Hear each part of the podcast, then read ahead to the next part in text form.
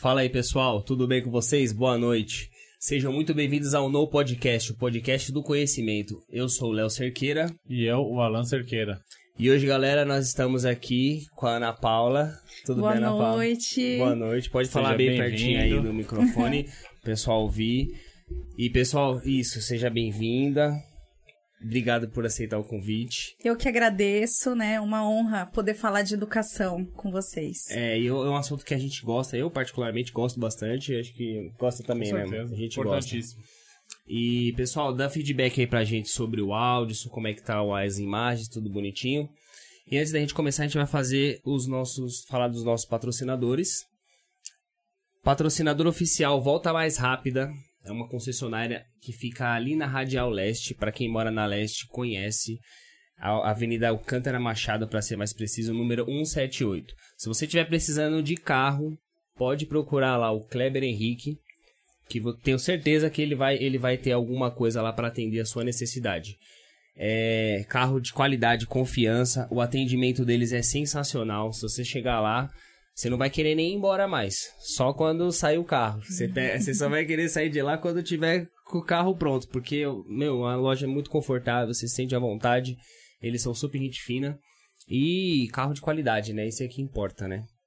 É Temos outro patrocinador também. DBP Group. Então, para você que precisa de uma consultoria em contabilidade, gestão empresarial 4.0, é, ter a sua empresa totalmente digital e tudo na palma da sua mão, então pode procurar o pessoal da DBP Group.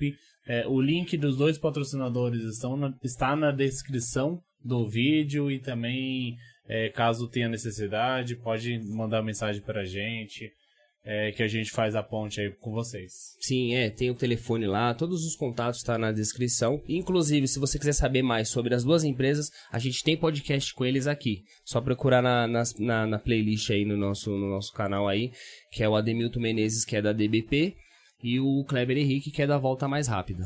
Beleza, pessoal? Isso aí. E não se esquece de se inscrever no canal, já deixou o like aí pra poder já o YouTube es- espalhar a live, porque é um assunto muito interessante, então deixa um likezinho aí pra poder o YouTube entender que você gosta do vídeo e espalhar pra mais pessoas. Não é assim que funciona? Acho que é assim que funciona, né? Ana Paula, obrigado mais uma vez por você ter aceito o convite, bater um papo com a gente. Fica à vontade, o microfone é seu, a casa é sua. Pode se apresentar pro pessoal, pra quem não te conhece aí. A câmera que você fala com o pessoal é essa aqui, ó. E sinta-se em casa. Uma boa noite a todos. O meu nome é Ana Paula. É, tenho, apesar de ser jovem, considerada por muitos, Jovem, às vezes a jovem. carinha engana um pouquinho. Jovem. Mas tenho aí uma trajetória dentro da educação pública.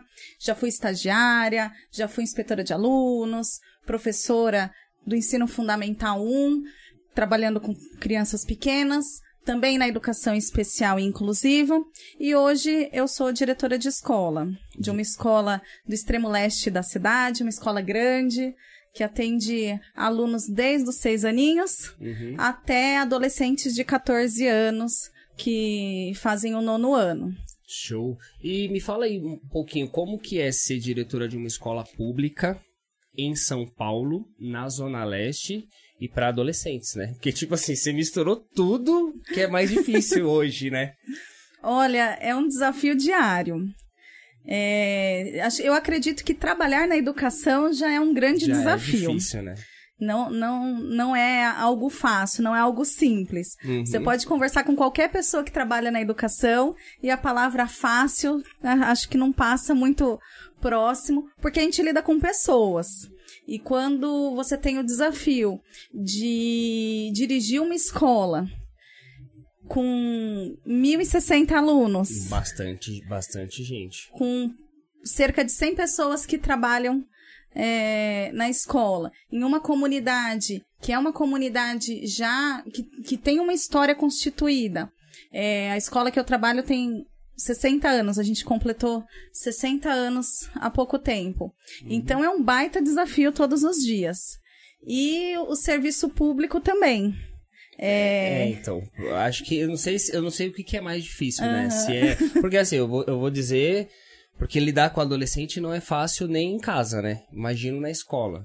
Ainda mais hoje em dia, não sei como é que tá, eu não sei como é que é o, o padrão da escola que você dirige, né? Mas Eu vejo assim, a gente vê na internet, a gente vê na televisão que os professores sofrem com a questão do de não poder, como é que se corrigir, de não poder educar, tem aquele, aquele é, meio que engessar o professor. Não sei se a diretoria também entra nessa parte. Na verdade, é bem complexo assim, esse assunto, é, essa situação. Uhum. Porque lidar com adolescente não é fácil mesmo, Uhum. de uma maneira geral. A gente precisa compreender que não é fácil, aceitar isso e buscar meios, caminhos para que dê certo. Uhum, Porque a entendi. educação pública ela só dá certo pelas pessoas que trabalham ali com o pé no chão na escola e fazem todos os dias a educação dar certo. Porque de uma maneira geral, a gente tem a impressão que as coisas não são exatamente feitas para dar certo. Mas a gente corre, dá os nossos pulos e faz tudo E- acontecer de uma maneira é, um pouco um pouco melhor. E assim, no momento que nós estamos vivendo agora, eh, se torna mais desafiador ainda. Você fala que essa pandemia, com esse, Com certeza. pessoal Tá- estudando de Tá casa. presencial ou tá online as aulas? Presencial. Hoje já tá uma presencial? Nós estamos num momento que está presencial, mas ainda com protocolos. Entendi. Então Tá. é preciso usar a máscara, é preciso aferir a temperatura, é, álcool em gel, lavar as mãos e o distanciamento é algo que neste momento não tem mais. A gente pode trabalhar com 100% dos alunos Ah, presencialmente, legal. sem, sem manter um distanciamento, mas ao mesmo tempo a gente tem uma série de cuidados. Uhum. Então é um meio termo, assim, bem perigoso, na verdade, porque a gente tem a, a responsabilidade, é uma questão aí de saúde pública, Uhum. e educação a gente faz com olho no olho, a gente faz muitas vezes com abraço, a gente faz com o contato, e aí você ter restrições ainda nesse contato, num, num olhar, in- inclusive uma coisa básica que é um sorriso, a gente tem a restrição do sorriso hoje, É, é, é bem difícil. eu imagino. E qual que, qual que é o dia a dia de uma diretora? Ah, eu quero virar diretora de escola pública. O que, que você precisa fazer, estudar? Então, é, para trabalhar dentro da gestão pública na prefeitura, você precisa ter pedagogia Perfeito. e é em, em forma de concurso. Então, você tem que já ser professor da rede pública. Tem um concurso que a gente chama de concurso de acesso, que é só para as pessoas que já são professores da rede, no caso da prefeitura. E aí a gente presta esse concurso, precisa né, ir bem na prova para poder ser chamado. Tem Pra assumir o cargo de direção. De direção e de coordenação pedagógica também. Legal. Tem um mínimo de você, tipo, ah, tem que ter, tem que ter dado aula, tem que ter sido professor há cinco anos, sei lá. No mínimo são três anos. Três Na anos. prefeitura, isso. Entendi. Aí E, você e aí, o que, que é o dia a dia? Tipo, o que, que a diretora faz? O que, que Um monte enfrenta, de né? Os coisas, né? problemas né? que se enfrenta, as, a, as atividades, enfim. No momento, apaga muito incêndio. então, é, são muitas situações. A gente atende as famílias que chegam com uma série de questões, os alunos, os professores, a parte documental da escola, que é muito pesada, muito burocrática. Entendi. E por mais que eu particularmente confesso pra vocês que eu gosto mais de pessoas do que de papel, o papel ele consome muito do nosso tempo. Porque também é, gente, eu entendo hoje o quanto que ele é importante também para que as coisas caminhem, apesar de não concordar com alguma, algum, alguns tipos de registro de papéis que a gente precisa ter, mas é importante sim. Então a gente precisa mediar. Cuida de verbas, de conserto dos espaços.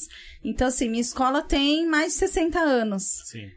A, a estrutura dela não é novinha. A, a questão de encanamento, de rede elétrica, de estrutura mesmo. É uma escola mais antiga. E aí, para a gente conseguir dar conta das necessidades que a gente tem hoje e também da manutenção, a gente precisa ter uma boa gestão da parte de recursos financeiros também. Legal. E a parte de planejamento, qual professor, qual a sala de aula, também tudo isso. Tudo isso a gente, na verdade, é assim, em alguns momentos do meu dia tem uma pessoa falando comigo sobre encanamento, uma outra pessoa falando comigo sobre uma documentação que precisa entregar, uma outra pessoa falando sobre um aluno que está em uma situação de vulnerabilidade, um, uma outra pessoa que trabalha na escola falando a respeito de é, assiduidade também, que está com, com uma questão hoje em dia com a questão do Covid, por exemplo, que está com problema de saúde, e aí a gente já tem que ver como faz nesse, nessa situação para poder substituir essa pessoa dentro da escola, e a gente às vezes não tem muitas pessoas que conseguem substituir, então a gente às vezes tá resolvendo uma série de questões ao mesmo tempo. E precisa ser rápido. É, é agilidade, é. Sabe aquela brincadeira do pensar rápido? Uhum. Alguém te uhum. joga um objeto? É assim, é isso que eu faço o dia inteiro. Nossa, será que é por isso que a maioria das diretoras são mulheres? Porque acho que homem não daria conta disso, não, cara. Nenhum. Eu nunca, eu nunca. Você conheceu algum diretor homem? Você estudou na escola? Eu acho que não. que não. Deve é. ser por isso, porque não é possível. Você, você falou que já bugou minha cabeça. Eu falei, nossa. Não, eu tenho bons colegas diretores também, tem. homens, mas eu acho que é porque na educação a grande maioria é mulher também.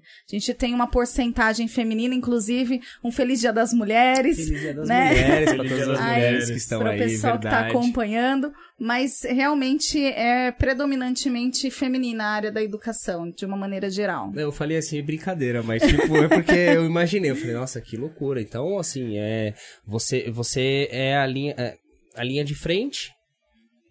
Você é o, o time inteiro praticamente, tudo passa por você ali. Tudo é. tem que passar pelo diretor. Por isso que é importante a gente ter uma boa equipe, uma equipe que a gente confia, porque ao mesmo tempo que a gente tem que dar conta de todas as áreas, a gente ainda é ser humano e não consegue Sim, né, delegar, né, fazer né? uma mágica e estar tá em todos os espaços, em todos os momentos ao mesmo tempo. Então, ter uma equipe bacana, né? Um beijo aí para a equipe da MF Madre Joana, porque faz toda a diferença. É um pelo outro. Não tem como. Uhum. E aí me fala assim, é, você trabalha em escola da prefeitura? Da prefeitura. Tem escola do estado? Tem tem muita diferença entre escola do estado em questão de aí a gente pode abordar sim em assuntos separados né? Tipo distribuição de verba, é, questão do ensino em si, tem muita diferença? Então, do Estado, eu não tenho muita propriedade para falar, porque dentro não... do Estado eu nunca trabalhei. Ah, tá. Então, assim, o que, eu, o que eu tenho são informações uhum. mesmo das pessoas que eu conheço. Meu marido é professor do Estado. Ah, tá. Então, a, a, gente acompanha, mas assim, com o olhar do outro. Entendi. Não meio é de longe. na prática, né? É, a prática, assim, eu não, não tenho muito para poder falar com propriedade de como que funciona lá. Uhum. Uhum. Mas tem muita coisa que é parecido e tem alguma, alguns pontos que o pessoal traz sim a diferença. Eu acredito que principalmente no público-alvo. Então, ensino, é, ensino médio é do Estado, de uma maneira geral. Né? A prefeitura tem pouquíssimas escolas bem pontuais que atendem ensino médio. Ah, entendi. Então é meio que separado. Mas, mas o Estado também atende a. a o fundamental. A, o fundamental Isso. também atende. Também atende, também ah, atende. Eu pensei que. Porque acho que eu estudei em escola da prefeitura quando uhum. era criança. Mas não lembro se tinha escola do Estado. Você chegou a estudar, você lembra não? Não lembro. É, porque eu tava conversando e assim, o pessoal sempre falou. Aí me perdoe, né? Tipo, é o que o pessoal fala, tá? É, que a escola da prefeitura tem algumas qualidades que a do Estado talvez não tenha.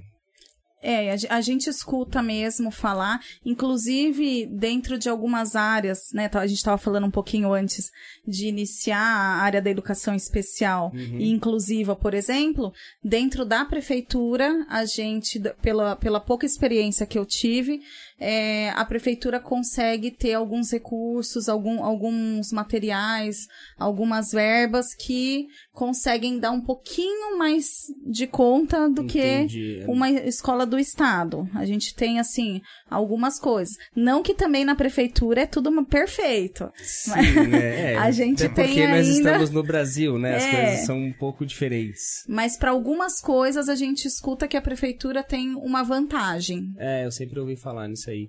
E aí, então agora a gente.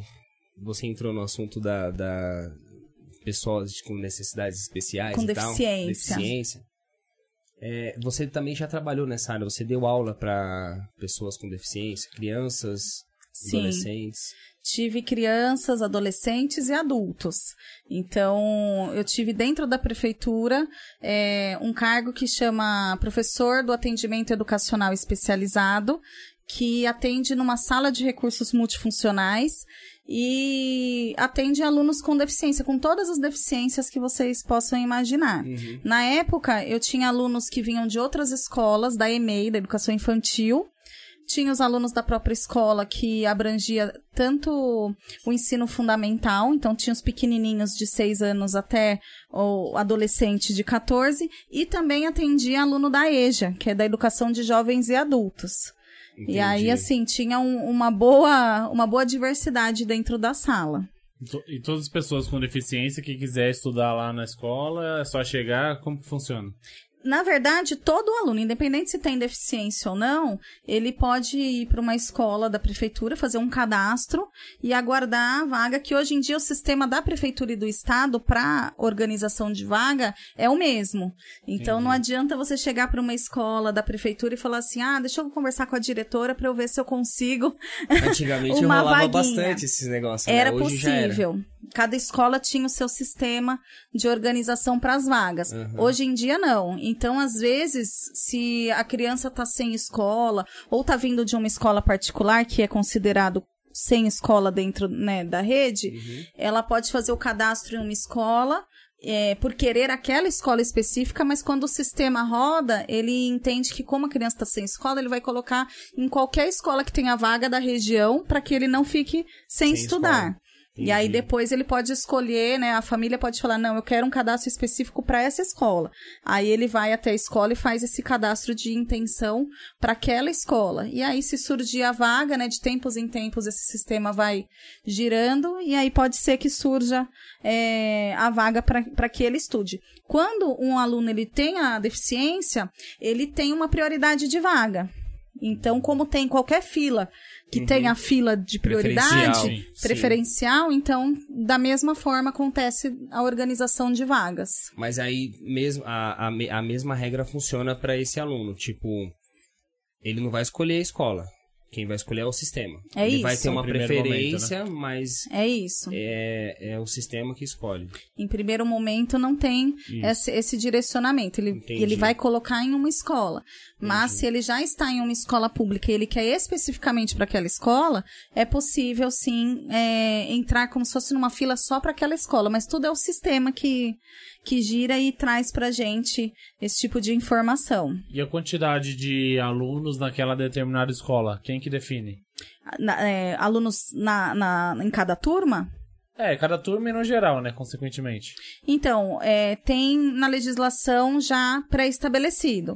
Então, eu tenho turmas que tem de 30 a 33 alunos Certo. na escola. Então, os mais velhos são 33, aí tem algumas turminhas ali do meio que são 32, e os pequenininhos são 30. Isso, assim, na, na, na prática, né? No papel, quer dizer, mas às vezes na prática difere um pouquinho esse número. Principalmente se tem um aluno, vamos supor, sem escola nenhuma, e aí eles decidem que vão abrir uma vaga a mais naquela turma. Pode chegar, pode ter esse tipo de situação também.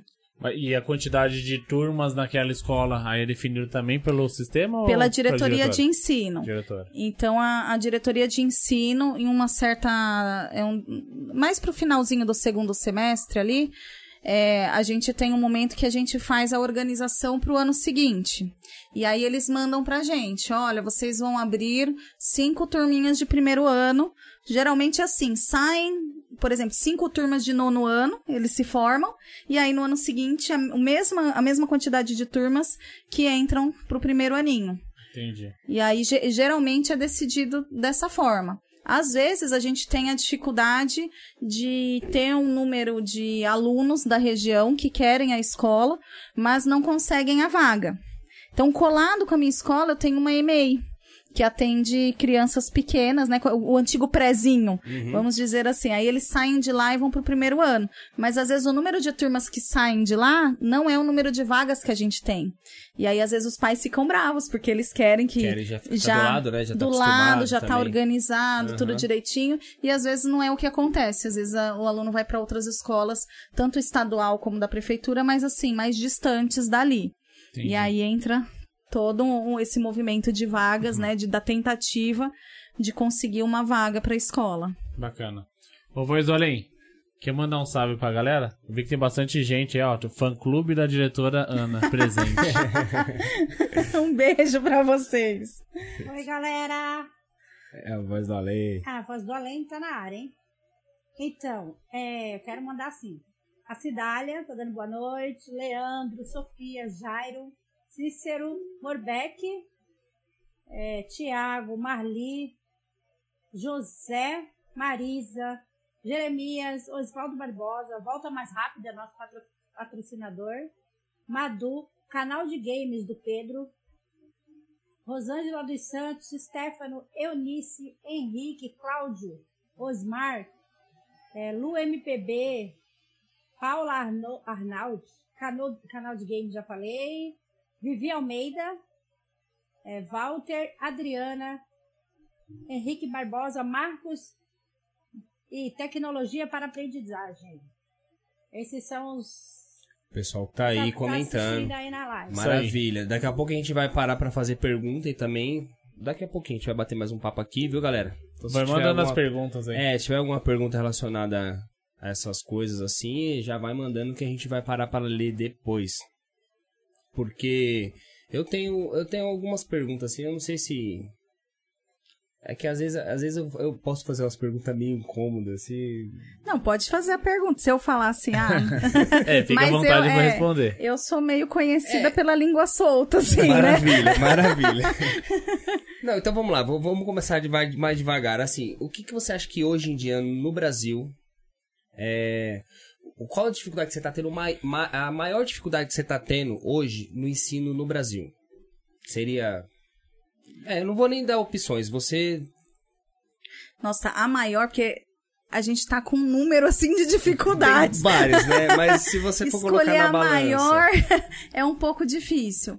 Mas é, tem algumas relacionadas ao retorno mesmo, porque os alunos ficaram basicamente dois anos sem uma questão de convívio. Uhum. Então você imagina um aluno que ele, ele estudava na casa dele, ali ou com os cadernos, ou com o tablet, que a gente teve esse sistema de tablet, e ele, ele fazia lição deitado no sofá, Entendi. né, de ponta cabeça, como qualquer um de nós, se estiver estudando em casa. É. E aí, de repente, ele volta, e aí ele te- tinha a família dele, no sentido de atender as necessidades dele na hora que ele quer, Uhum. da forma que ele quer. E agora a gente tem um retorno com de 30 a 33 alunos dentro de uma sala de aula, com cada um tendo que esperar o seu momento de falar, o seu momento de perguntar, né? Tendo que respeitar algumas regras. Então a gente está retornando com muita dificuldade com as questões de convivência. E até para as famílias entenderem isso, que o professor tá ali para 30. Então ele vai atender a criança, mas tem uma sequência, tem uma organização. Às vezes o tipo de atividade que o professor está colocando não é uma atividade que ele vai, ele quer que o aluno realmente pare e tente fazer e pense um pouquinho. Ele não vai dar resposta. E, é- e com um, um momento que a gente está vivendo, todos nós estamos muito imediatistas, porque a internet é isso. É. É imediatismo. Você clica no botão, você não quer, você do mesmo jeito você sai, né? É, é- são Manda, segundos. manda mensagem, já quer a resposta na já hora. quer resposta na hora. É. A gente tá, a sociedade está assim. Uhum. Aí você imagina crianças e adolescentes que estão sendo é, formados dentro desse tipo de contexto. Nesse ritmo, né? Então, isso a gente tá tendo, assim, aquela coisa de, opa, calma aí, vamos entender que não é assim, vamos conhecer novamente as regras da escola, entender, entender novamente as regras de convivência, né? Aqui todo mundo é importante, não tem o filho de alguém que é mais importante, então a gente tá ne- nesse momento. E uma outra dificuldade muito grande que a gente tem é com relação às questões, assim, do, do próprio sistema, é, que, que a propaganda tá muito maior do que a ação, do que, do que aquilo que chega pra gente. Entendi. Então, Sei. às vezes, a gente tem uma propaganda sobre algum assunto que está acontecendo na escola, algum- e às vezes não, Não é é exatamente o que está acontecendo. Às vezes a gente nem fica sabendo. Então, eu passei muita dificuldade durante a pandemia, e a gente continua passando, de saber alguma coisa pela televisão, pela SPTV. Então a gente está lá trabalhando, né? Às vezes chega meio-dia, as famílias começam a ligar para a escola. Ué, mas vai ter isso? Vai acontecer isso? Como que é? E a gente ainda não foi infor- informado, não recebeu um e-mail. Nossa, Não era, era teve. pra ser o contrário, né? A ponte é vocês, né? Infelizmente. E aí a gente tá assim, são as maiores dificuldades, assim, né? Vamos elencar algumas, são essas, vamos se dizer assim, É. tanto do pedagógico como da parte estrutural mesmo, é, a nível do sistema. Entendi. E vocês voltaram a, a- a presencial esse ano? Não. Na verdade, a equipe de direção, coordenação, né, a gestão escolar que a gente chama, assistente, e o, o quadro de apoio, que quem é o quadro, o quadro de apoio? O pessoal da secretaria, os inspetores, a gente nunca teve, esteve em casa. Sim, ma- mas aí A gente falo... tava lá sempre. Sim, os, os alunos, alunos. eles voltaram presencialmente na metade do ano passado. Na metade pra cá. E Certo. aí, na verdade, a gente teve milhões de voltas às aulas. Por quê? Em cada momento, de acordo com a pandemia, a gente tinha um. mudava a, a- forma que, de atendimento. Então, em alguns momentos era 35% dos alunos, né? Em outros momentos, 50% dos alunos. E aí, com isso, a gente tinha que fazer alguns rodízios. E Isso deve ter deixado vocês doidos, né? Mal- Porque, tipo, olha. meu, não, Imagina. fulano já veio Muito ontem. dinâmico, né? É, fulano veio ontem, não, então não veio hoje. Não, não Tinha, esse tem já sistema veio. pra recontrolar isso ou não? É, Não, como é o fazem sistema aqui, é só é a gente. Era no papelzinho, tirando É a no- gente. Nossa, imagina. Aí cada, cada escola organizou o seu sistema. A gente tinha que faz- ficar fazendo é, replanejamentos Uhum. e, imagina, organizar 1.060 alunos, em cada momento vem uma quantidade de alunos. Nossa, Como que a gente faz loucura. isso? E aí, ao mesmo tempo, tem o vírus. Então, assim, é, às vezes tinham pessoas que estavam lá infectadas e a gente suspendia a aula daquela turma porque as crianças estavam com sintomas, né? Os professores estavam com sintomas. Aí a gente tinha que ir organizando e reorganizando para poder tentar fazer tudo dar certo. Uhum. E as crianças já, no primeiro ano ali, o primeiro aninho, elas não, nem tá acostumado com escola, né? Nossa. Imagino. É, que eles já, eles já entraram no sistema com esse, nesse contexto. Imagino que deve estar sendo assim. Porque assim, eles não conheceram o que você está querendo. Não sei É, se é isso não tá conheceram. Eles não conheceram o que a gente conhece como escola, né? A gente Então, tinha ele eles já- certinho, prézinho, É. já no primeiro ano, segundo, a gente tava no ritmo. Imagina as crianças do Imagino nada que deve. ir pra escola. tá- Não é mais difícil lidar com eles do que com quem já conhece? Olha, eu, eu não sei se eu consigo mensurar qual que é mais difícil, mas que tem uma especificidade ali do- dos alunos menores. Você imagina o primeiro ano que não fez nada de educação infantil, Exato. porque ele não teve esse É contato. isso, é. E aí, de repente, ele tá numa escola enorme que tem que fazer lição. E aí ele viveu num contexto de ficar preso dentro de casa, então o convívio com os colegas, essa coisa de esperar a vez do outro, de entender que ele tem suas vontades, mas o outro também tem, entrar em um consenso, ele não teve essa vivência, ele não aprendeu isso. Muitas crianças não tiveram contato nem com outras crianças. E aí a gente tem eh, realmente essa dificuldade, né? Se nós adultos temos dificuldade de usar a máscara, você imagina você pegar uma criança pequena, você ter que falar pra ela que abraçar é errado, Né? É complicado, né? Nossa, até me arrepia, porque é o tadinho que- dos bichinhos, eles não eles não estão entendendo nada, né? a dor do meu coração era ter que falar assim, olha, não pode, né? O- É. O, aluno querer abraçar a sua professora, o seu professor, ele querer é, chegar perto do seu amigo e você tratar um- uma questão de afetividade como algo Como errado. algo errado. Isso vai ter É, consequências. é Sim. difícil você explicar que é um contexto. é, Quer dizer, é impossível, né? Você explicar pra uma criança que é. Ah, por causa de um E vírus. teve muitos que não, estudou, não estudaram em casa, não teve? Teve. E aí, tipo, nossa, é dois anos ali, um ano que seja de atraso, né? No ensino dele. E aquele ensino que é importantíssimo pra ele, porque ele é novinho, né? É onde você mais aprende. É. A gente teve, é, na região em que eu trabalho, a gente tinha pessoas que não tinham o que comer, que dirá estudar. Sim. Uhum. Então a gente teve sim uma dificuldade social e também cultural, porque quem faz lição em casa? É difícil. Que pai hoje em dia tem esse tempo, tem essa essa essa organização com seu filho? Dá pra contar no dedo as Exato. pessoas que conseguem fazer isso nos dias de hoje. Então, assim, foi um desafio muito grande para as famílias, porque a gente sabe que não foi fácil para as famílias conseguir lidar com a situação em casa.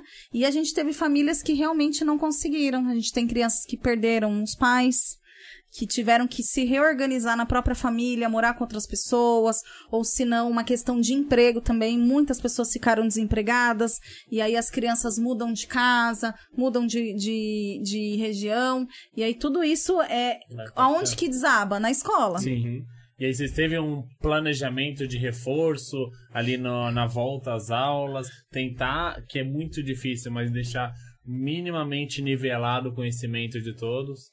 É, primeiro a gente precisa entender que o mundo passou pela pandemia. Sim. Então não tem, ah, é um grupo que está em desvantagem. Tá todo mundo junto na mesma situação de pandemia. Certo. E aí nesse retorno não é só uma questão de conteúdo. Então, a gente falava um pouco antes também do podcast, a questão de conteúdos da escola. Você lembra tudo aquilo que você estudou? Será que tudo aquilo foi tão importante assim? Então, a gente tem sim muita coisa importante, a gente tem que correr atrás sim de, de dar conta porque os alunos é, é, é a função social da escola. O aluno precisa aprender e a gente está ali colocando todos os nossos esforços para que a aprendizagem aconteça.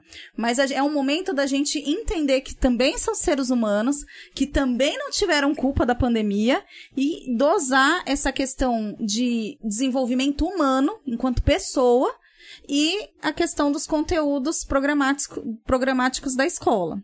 Recuperação das aprendizagens é a palavra que, né, o termo que não sai da nossa boca desde então. Então é o tempo inteiro a gente falando a respeito disso, criando espaços na escola para que esse espaços mais adequados para que isso possa ocorrer de uma maneira melhor. Os professores dentro de sala de aula têm priorizado, né? Existe a priorização curricular, existe o olhar mesmo do professor de compreender aquilo que o aluno já aprendeu e aquilo que próximo passo, aquilo que ele precisa.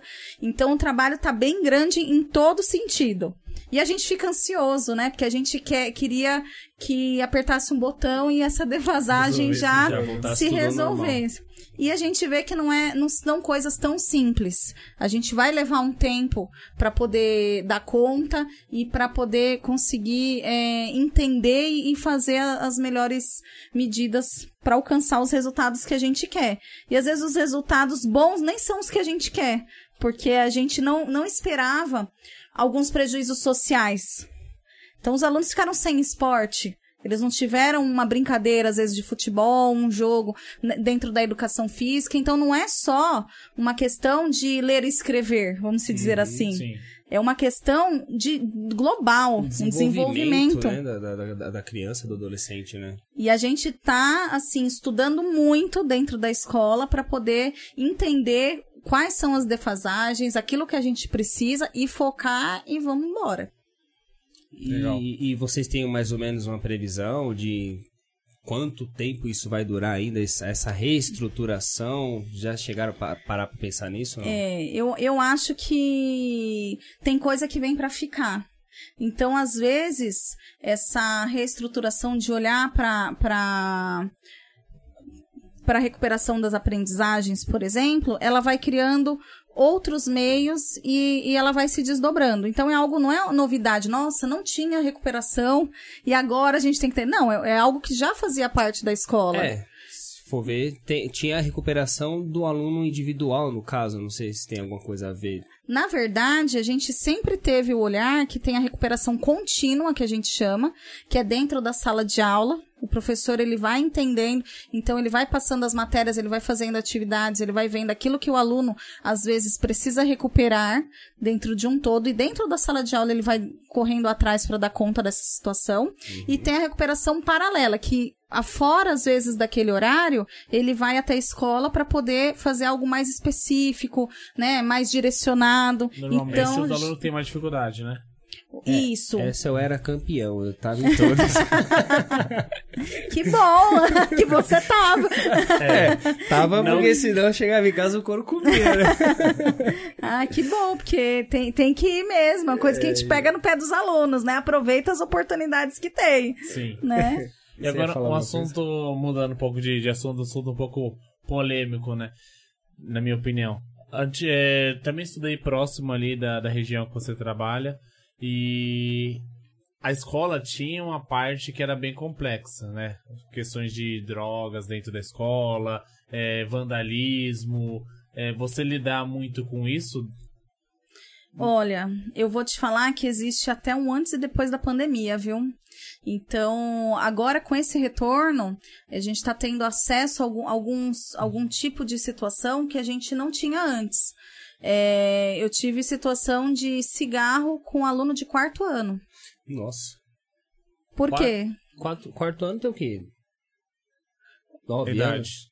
Nove anos? No- Oito, Nove nove, anos, anos, né? Nossa, isso é... Então, assim, Complexo. uma situação de- do aluno ter na bolsa, né, um, um maço de cigarro, e é um aluno pequeno, uma criança Sim, uma pequena. criança. Sim. E ao mesmo tempo, a gente ter alunos de nono ano, que são os, os mais velhos da escola, brincando de pega-pega. Né? Tô te falando agora do mês de fevereiro, né? Situações que eu tive Sim. no mês de fevereiro. Então a gente também está entendendo essa nova situação que não é tão simples e tão fácil assim, porque eles, tão, eles tiveram acesso a coisas que antes eles não tinham. E alguns não tiveram acesso a algumas coisas e ficaram com aquela situação, com aquela necessidade ainda de brincar ou de fazer algumas coisas assim. Então, é, dentro da nossa escola, não posso falar que a gente tem, que é uma coisa assim. Já pegamos um caso ou outro individual que a gente tem que chamar a família, a gente precisa conversar. Tem, porque a escola faz parte da sociedade. Então, se as coisas fazem parte da sociedade, a escola vai né, ter que trabalhar também para poder é, educar e, e, e evoluir mesmo nessas questões. Que tipo de. Além do cigarro, que tipo de vandalismo que você já precisou lidar ali? Você pode falar também, né? Sim. Lá, a gente tem uma questão de, de parceria com a comunidade no sentido da quadra. Então a quadra da minha escola, ela não é da escola, ela é, É da, da comunidade. comunidade. O pessoal tem Isso é um legal, amor isso é show. Por aquele espaço e a gente vai fazendo vários, vários tipos de acordo. Uhum. Então, às vezes, quando o acordo não pode ser cumprido, como foi dentro do período da pandemia, eu não podia deixar a quadra aberta lá, com todo mundo em casa, aquela coisa do vírus, a gente trabalhando assim lá, e aí a gente precisou fechar. Então, nesses momentos que, eu- que a gente teve alguma dificuldade ali de dar conta, nós tivemos pichação, só que a gente tenta trabalhar com cuidado e com a- a é, o olhar da comunidade. Então eu já tive situação de final de semana do pessoal mandar no grupo do WhatsApp da escola, mandar, olha, tá tem, tem uma pessoa que tá pichando a escola. Agora, e a gente já Entendi. conseguir tomar uma atitude em cima. E a gente também sempre procura, ah, pichou, não vai ficar pichado. Dentro do possível, a gente, né, de acordo com as verbas e com, com as necessidades que a gente tem, a gente também corre atrás de mostrar assim, não, peraí, que aqui é um lugar bonito, não é pra ficar assim, não. A gente não vai é, reforçar esse tipo de, de atitude. É que você tem dois problemas, né? É, o vandalismo, as coisas, os problemas internos dos alunos e também da comunidade, né? Porque pode vir a ter problema da comunidade, você falou da pichação, que, que também é sua responsabilidade de resolver, né? Também é. Às vezes conversar com uma pessoa de fora, que não tem nada a ver com o aluno ali. Ah, é. Não, a gente tem que fazer amizade com todo mundo, né? A gente tem que, que, que entender, porque ali faz parte do bairro e faz parte da vida das pessoas. É, tem que fazer a pessoa entender que aquilo ali é patrimônio deles, né? Agora, assim, de alunos, eu posso te falar com muito orgulho que é um mínimo do mínimo do mínimo. Não, é um- alguma situação muito pontual e a gente tem trabalhado para que isso não aconteça. Sim, claro. Então, por exemplo, no, no pátio onde, onde as crianças fazem a refeição, tem jogo americano e tem vasinho de flor na mesa deles. Né, eu faço questão de, de manter esse tipo de coisa para que eles entendam, po- entendam assim, poxa, que lugar legal, né? Por que, que eu vou destruir isso? Eu gosto disso, eu quero Sim. isso. Então a gente tem tentado fazer agora é, no retorno às aulas, a gente fez uma, uma reforminha nas salas de aula. Então todas as salas de aula estão com cortinas novas. Elas, a gente fez uma eleição e escolhemos personagens da literatura e escritores e todas as portas das salas elas estão com uma adesivagem bem legal com esse escritor e no fundo da sala tá uma pintura lá um, um grafite bem legal que tem a ver com esse escritor então Ah, as frases e eles voltaram encantados com isso Parabéns, Léo. e aí eles não destroem É, porque tem situações que não é nem legal, muito, muito legal falar, né? Porque dá até incentivo a talvez uma criança que tá assistindo. Mas era bem complexo, tinha muita coisa de vandalismo que eu presenciei né, na- nas escolas. É. E até, não sei se, igual você falou, né? Ah, eu pintei ali, dá uma outra impressão, né? A pessoa chega num ambiente bom, ela quer ficar naquele ambiente bom. Quando a pessoa tá num ambiente ruim, isso posso citar, ah, janela quebrada. Pô, você já viu pessoa pulando da janela do segundo andar pra cabular. E aí É, e acontece também isso daí que você falou, tipo, se a pessoa chega num lugar, o lugar é péssimo, ela não vai ter respeito por aquilo. É, ela se vai... ela chega num lugar e um lugar é bem apresentado, ela fala, bom, alguém é dono disso aqui. Tipo, mesmo que mesmo que não seja, sim a pessoa vai achar, "Bom, alguém é dono, porque não é possível, tá muito bem cuidado pra tá, não tá jogado, né? E fora isso, a gente tem tentado fazer movimentos para que o aluno faça parte do movimento. E aí ele não vai destruir não só porque o lugar tá bonito, mas porque ele ajudou a construir aquele lugar. legal. Também é muito legal, também é muito legal. Então hoje mesmo a gente foi um trabalho louco, assim, um beijo para todo mundo aí da escola, que hoje foi foi duro, foi pesado, a gente venceu, mas foi um dia que a gente fez é, as eleições do Grêmio. Então os alunos nos últimos dias, eles tiveram um trabalho grande de pensar politicamente no sentido de o que eu quero para a escola, quais são as nossas propostas. E hoje os alunos eh, que se inscreveram para chapas, eles apresentaram as propostas e a turma teve que pensar qual proposta que é mais legal, o que que eu quero. Então assim, quando eles participam de uma maneira geral, então eles acabam cuidando que é deles, não é uma coisa minha, ele não tá ali de favor. Sim. Ele Sim. tá ali no, no ambiente dele. E aí os alunos às vezes saem do nono ano, e até uns que dão mais trabalho mesmo, né? Que, que acabam batendo o cartão lá na direção, e a gente. Sempre tem, né? Sempre tem um outro. É. Você chama pelo nome, né? De 1.400 alunos, você, Você chama sabe o nome e nome, sobrenome, é. né? e aí até esses, às vezes, eles se formam, depois eles voltam e sentem falta disso. Então acontece demais, principalmente agora no início de- do ano, que eles vão para outra escola e levam um baque de estar num lugar novo, de ser uma escola às vezes de outra rede, e aí eles voltam e falam, poxa, eu tô com saudade, poxa, você brigava comigo, mas, né, eu queria estar aqui.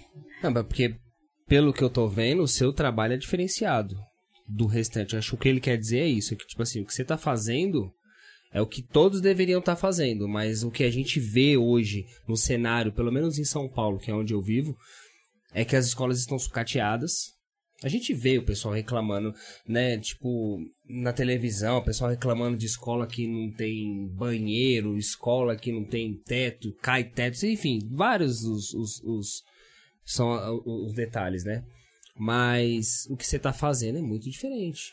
É, a gente tenta, assim, dentro do possível, a gente corre atrás e faz o melhor. Não é que é perfeito também, não, né? Sim, Não a queria gente passar entende, uma imagem. que- É, É, não, a- Só a minha escola É, que é toda não. mais Não, a gente perfeita, né? aham. Até porque, depois até vou entrar nesse assunto, que também é um pouco polêmico, é, vocês têm a questão limita- limitada da verba também. Se não adianta você falar assim, ah, eu vou pintar a escola inteira, mas vai tirar dinheiro da onde pra isso? Não é assim, né? Não é, não é bem assim que funciona. Claro, se tiver gente que colabora, que nem o que você tá fazendo, faz o aluno colaborar, as coisas fluem, né?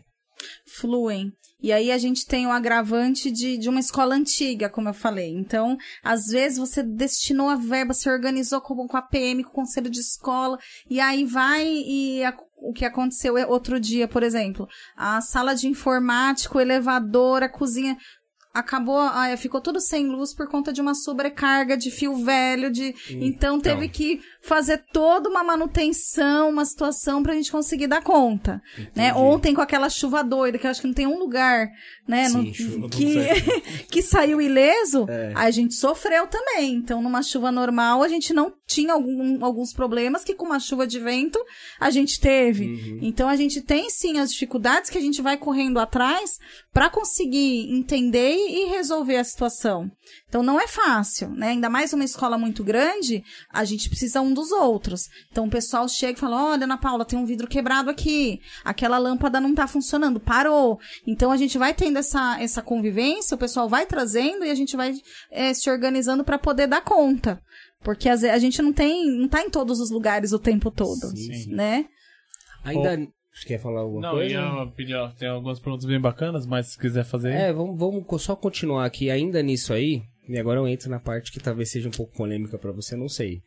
É, qual que é a relação entre a escola, assim, eu falo mais direta, mais assim, mais vocês, assim, entre vocês e a prefeitura e o sistema? Tipo assim, a verba vem para você, mas ela vem direcionada, você que escolhe, como é que é? Explica um pouquinho pro pessoal entender como é que funciona. Nesse momento, a escola tem dois tipos de verba. Tem a verba que chama PDDE, que ela vem do governo federal, e tem uma verba que chama PTRF, que é da prefeitura. Certo. Dentro dessas verbas, a gente tem algumas áreas. Então, tem algumas que elas são direcionadas para coisas específicas e tem outras que você pode escolher. Então, por exemplo, eu tenho alguma, algumas verbas que elas são especificamente para eu gastar com bens materiais, com rádio, por exemplo, sabe? Tudo que eu um, um bem, uma televisão, um projetor, coisas nesse sentido e outras verbas que eu tenho que dividir o mesmo gasto com papelaria e com conserto de, de fiação, de, de cano, Manutenção geral. manutenções gerais, de pintura. Então a gente acaba tendo que podendo organizar algumas coisas. E mesmo assim, dentro dessa verba, tem ainda algumas subdivisões, que é o que deixa a gente muito maluco. Porque é muito fácil se, se a verba tivesse lá e a gente entendesse e simplesmente fizesse o gasto com aquilo que precisa. Mas na prática, a gente é bem. É, tem, tem muitas restrições e tem muito medo também. Porque vamos supor que eu gaste uma verba errada. Mesmo que seja algo sem que, querer. Que tá, tá todo mundo vendo ali. Que, então, que precisa, né? Que precisa. Então vamos supor que eu coloquei tem um piso quebrado, eu coloquei um piso em determinado lugar que tava quebrado, tá todo mundo vendo o piso. Uhum. Mas se por um acaso eu usei da verba que era para eu comprar um rádio, sabe como que a gente resolve isso? O diretor devolve do salário dele. Sério? Então, é, é bem complicado. Então, com isso, a gente tem muito receio e toma muito cuidado para conseguir fazer tudo aquilo que precisa.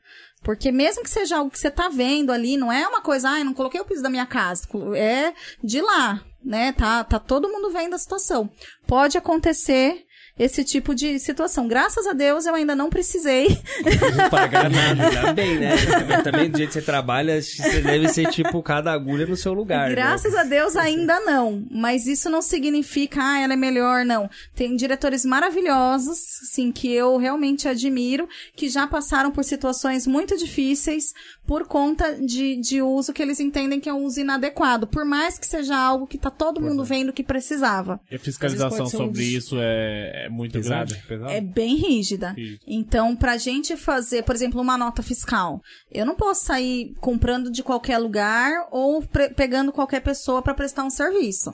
Então, essa pessoa ela precisa ter uma série de documentação que a prefeitura exige, é, tem que bater um cara crachá, então a gente tem que fazer uma série de pesquisas em cima daquela nota para poder prestar contas. Porque, por exemplo, às vezes você tem um CNPJ, mas o seu CNPJ não é só porque você me deu uma nota fiscal que você está autorizado a vender aquilo que você está me vendendo. Então vamos supor que eu vou lá e compro cartolina de você, só que seu CNPJ é para vender carne. Entendi, é. Aí eu vou tá, eu vou estar cometendo também uma infração Uhum. no sentido de, poxa, como que você tá comprando de um cara que pode vender carne você tá comprando cartolina? Aí por isso que assim, dá um trabalho grande porque a gente precisa pesquisar, saber de quem a gente tá comprando e ainda fazer três orçamentos. Então eu não posso e, Só ir lá é, e comprar. só ir lá e comprar, não é simples que- assim. então você tem que achar três empresas que se enquadram, que já é, já é um puta trabalho, pra depois escolher uma, no caso aqui ganhar É o orçamento e. E às vezes você Loucura. precisa do material pra resolver o problema hoje. E Tipo, aí você rápido, faz né? tudo isso com um aluno que às vezes caiu e se machucou, um que o pai não veio buscar e tá ali no meio, né? Um- uma turma que às vezes, por algum motivo, não tem um professor pra assumir, você tem que pensar rápido e resolver, um cano estourado. Então, às vezes, você tem que organizar no meio de uma série de, de situações que é o grande desafio. Por isso que eu falei, a gente acaba apagando fogo, correndo para todos os lados, para conseguir resolver e, e fazer de maneira adequada. E você tem alguma priorização? Você prioriza, sei lá, vem uma, resolver um problema de um aluno, de um pai ou de um- da escola? Então, eu, eu, assim, tô num momento pessoal que eu estou tentando melhorar no- nesse sentido, Entendi. mas eu sempre, é, qualquer pessoa que chega, eu paro o que eu tô fazendo e atendo. Então, a parte documental, por exemplo, é, fazer essas pesquisas, que é uma coisa séria, você precisa prestar Sim. atenção, você precisa se concentrar, você precisa mexer com cheque, você é, precisa... Um descuido sai do seu Um bolso. né? descuido sai do meu bolso. Uhum. Só que aí eu sempre tive esse costume de tá, trabalhar com a porta aberta, das pessoas entrarem e falarem e, e conversarem. E aí o que, que eu fazia? Botava essas coisas debaixo do, do braço e fazia em casa. Ou se não, ficava trabalhando mais de 12 horas na escola. E aí eu tô no momento assim, 2022, que Muda- eu vou, é, eu tudo, vou né? conseguir cumprir meu horário dentro do horário, vou conseguir fazer outras coisas, mas eu sempre tive muito olhar para o humano, né? Humano. Essa parte burocrática eu já não gosto muito. E ainda se tem outra coisa que para mim eu sempre julgo que é mais importante, Entendi. eu acabo me jogando para isso. Mas aí eu tô no momento também de organizar com as pessoas de, peraí só um minutinho que eu tô terminando de responder esse e-mail, Uhum. ou se não, olha isso, você conversa com outra pessoa, Consegue né? delegar também. Pra delegar, pra gente fazer, porque por mais que a gente delegue, a gente gosta de participar também. Saber o que Entendeu? tá. Se foi resolvido o problema, né? Se foi resolvido, ou às vezes nem é um problema, às vezes a pessoa quer te mostrar uma atividade tá. que tá fazendo na sala de aula. Ó, vem ver que legal. Entendi. Olha esse aluno, ou vamos conversar junto com essa família, né? Coisas que eu gosto muito de fazer e eu sempre estive ali à disposição para fazer. E agora eu tô entendendo que eu não posso estar em todos os lugares ao mesmo tempo. Então, se eu tenho as meninas, né, a, a, a Miriam e a Lu, minhas parceiras aí que trabalham comigo na direção, são as assistentes. Se elas já estão andando pelos corredores e já estão dando conta, eu também não preciso andar pelo corredor, por mais que eu adore fazer isso. E, e é uma. Então eu tenho, vou lá fazer a papelada, porque no fim das contas, essa parte, eu que vou ter que assinar, eu que vou ter que fazer de qualquer jeito. Então, perguntar, então, isso daí é responsabilidade inteiramente sua. inteiramente Você minha. não consegue delegar pra ninguém. A gente tem a APM, que é um, um- um núcleo bem bacana. Então, por exemplo, na minha escola, não sou eu que assino cheque. Eu faço questão de, de dividir essa responsabilidade com a APM da escola, porque, assim, tudo aquilo que a gente compra é passado em conselho, a gente organiza, a gente pensa junto, e aí eu prefiro que a, a- seja uma outra pessoa que assine o cheque, né, um membro da APM. Hoje é uma professora, né, a Gabi, que a gente tem lá que faz esse trabalho. E a gente trabalha também em, em confiança. Mas ela assina o cheque, mas toda a papelada da APM sou eu que faço, eu que assino, eu que tenho que me organizar, né, junto com, com o pessoal da secretaria para colocar no sistema, para correr atrás. Então tem coisa que que não, Não tem adianta, jeito, que não não adianta. adianta eu fugir, falar não gosto disso, porque não vai ter outra pessoa para fazer, né? É aquela coisa se você largar a louça lá e fi- fingir que ela não existe, mas no outro dia ela vai estar lá te esperando, né? Só vai Digamos que crescendo, seja- né? É, digamos que seja os ossos do ofício, né? Por mais que você goste da produção, sempre tem a parte que, né, incomoda um pouquinho. Mas tem que fazer, né? Não tem jeito. Tem que fazer. E aí eu também tô aprendendo assim a me apaixonar por essa parte. No sentido, não da parte de prestar conta, porque eu acho chato mesmo. mas da parte de gastar, por exemplo, né? Então vamos planejar um gasto bacana, porque a proposta que a gente tem lá, enquanto grupo, é assim, já que nós vamos ter que, que gastar, vamos fazer a melhor qualidade possível. Nós não vamos fazer qualquer coisa, não é porque é uma escola pública que a gente vai colocar qualquer coisa. Então, os espaços que a gente tem reorganizado é com móveis planejados. É pensando exatamente aquilo que a gente precisa para aquele ambiente. E aí, tudo isso demora um pouco mais de tempo para você fazer tudo aquilo que você quer? Demora. Mas aquilo que você faz, faz com qualidade, você não vai mexer tão cedo. É, então você vai fazer por- durante muito tempo, né? Vai durar bastante tempo. Legal. Legal. Você quer ler? Vamos quer chamar a ler voz o- do além? Voz do além? E aí, voz do além? Oi? Tinha as perguntas boas aí, né, no chat. Tem, tem umas perguntas aqui. Acho. Antes, deixa eu agradecer a Cidália, que ela tá mandando um Feliz Dia das Mulheres. Né? Pra Voz do Além. Ah, voz do além. É. Aí eu também mando Feliz Dia das Mulheres para todas as mulheres que estão assistindo a gente. Então, tem uma mensagem aqui, uma pergunta do Henrique Barbosa. Toda escola é obrigada a atender alunos com deficiência ou existem escolas que especializam no a- o atendimento a esse público, com professores especializados e infraestrutura específica? Boa pergunta. É, na verdade, o aluno com deficiência, antes de qualquer coisa, ele é um aluno. A pessoa com deficiência, antes de qualquer coisa, ela é uma pessoa. Então, ela tem os mesmos direitos de qualquer outra pessoa. Então, hoje em dia, qualquer pessoa pode se matricular em qualquer escola pública e ela tem que ter o direito à vaga. Não existe uma opção de, ah, você eu quero, você eu não quero. Uhum. A escola pública ela é para todos, então todo aluno com deficiência ou não, ele tem o direito de estudar. E a gente da escola tem o, o dever de fazer cumprir. Agora, que existem algumas escolas que têm algumas estruturas que ajudam um pouquinho mais para que o trabalho aconteça, tem. Mas isso é uma questão que acaba sendo a preferência da escola, vamos dizer, da- quer dizer, da família, né? A família que acaba procurando as escolas que eles acreditam que tem um pouco mais de estrutura ou não, mas necessariamente não tem é, uma regra para isso. Então, se um, se um pai procurar uma escola para o seu filho com deficiência, ele vai conseguir a vaga, né? Deveria, pelo menos, né? Sim. Mas em qualquer escola, não tem uma restrição para isso. E, e essa, isso é, é lei, né? É lei. E, e sempre, ela sempre existiu ou, ou é recente? Não, ela não sempre, infelizmente, não, não existia, não. não. Né? Porque eu, sei, eu tô perguntando porque eu me lembro que quando a gente era mais novo não tinha, né? Não eu tinha. não lembro de Não pessoas tinha. com não- deficiência, então, não é isso que eu tô falando. Eu tô lembrando aqui, não tinha. Tipo, acho que eles recusavam mesmo, não era isso? E além de recusar, a gente vem de uma sociedade que escondia. Então a própria família também, não achava que a família pessoa precisava estudar. Também, é verdade. Então eu costumo fazer essa pergunta, né? Com quantas pessoas com deficiência você estudou na sua vida? Uhum. E aí a gente pensando na nossa época de, de criança, adolescente, é muito raro. A minha é zero. Eu não Eu me acho lembro. que é zero eu também, também. não me lembro, não me lembro. É muito raro. E hoje em dia, não. É obrigatório a, a pessoa Entendi. estar dentro da escola comum. É, acontecia muito de algumas crianças estarem em instituições também isoladas e aí elas não participavam do todo da sociedade. O que não faz sentido nenhum, né? Pra mim não faz sentido nenhum. Pra mim também não. Porque tipo, depois, quando ele crescer, ele vai trabalhar é, com a sociedade. A sociedade é a mesma, né? E aí, eu que não tenho deficiência, eu preciso entender que as pessoas são diferentes Uhum.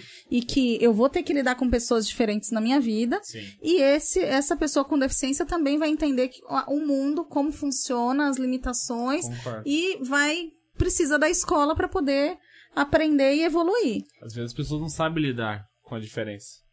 E a, a- a- gente, assim, é, eu, eu costumo até falar, dá medo, às vezes, né, algumas pessoas, ai meu Deus, chegou Como um aluno, falo, é. o que que eu faço? Não é, não é, às vezes, Maldade. uma né? maldade. Isso, concordo. É uma coisa assim, o que que eu faço? Eu posso encostar, eu posso falar, o que que eu faço? E aí é uma falta, assim, de convívio.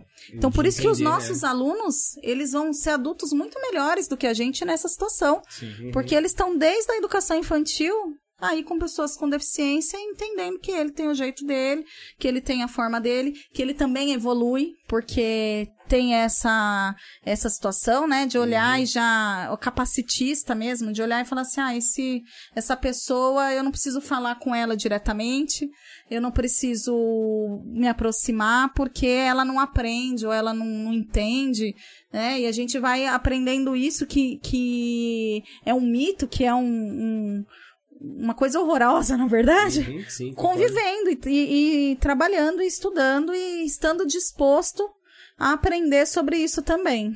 E a família pode conhecer a infraestrutura da, da escola antes de matricular, né? Ou tentar né, matricular o, o filho, dependendo de ser def- deficiente ou não?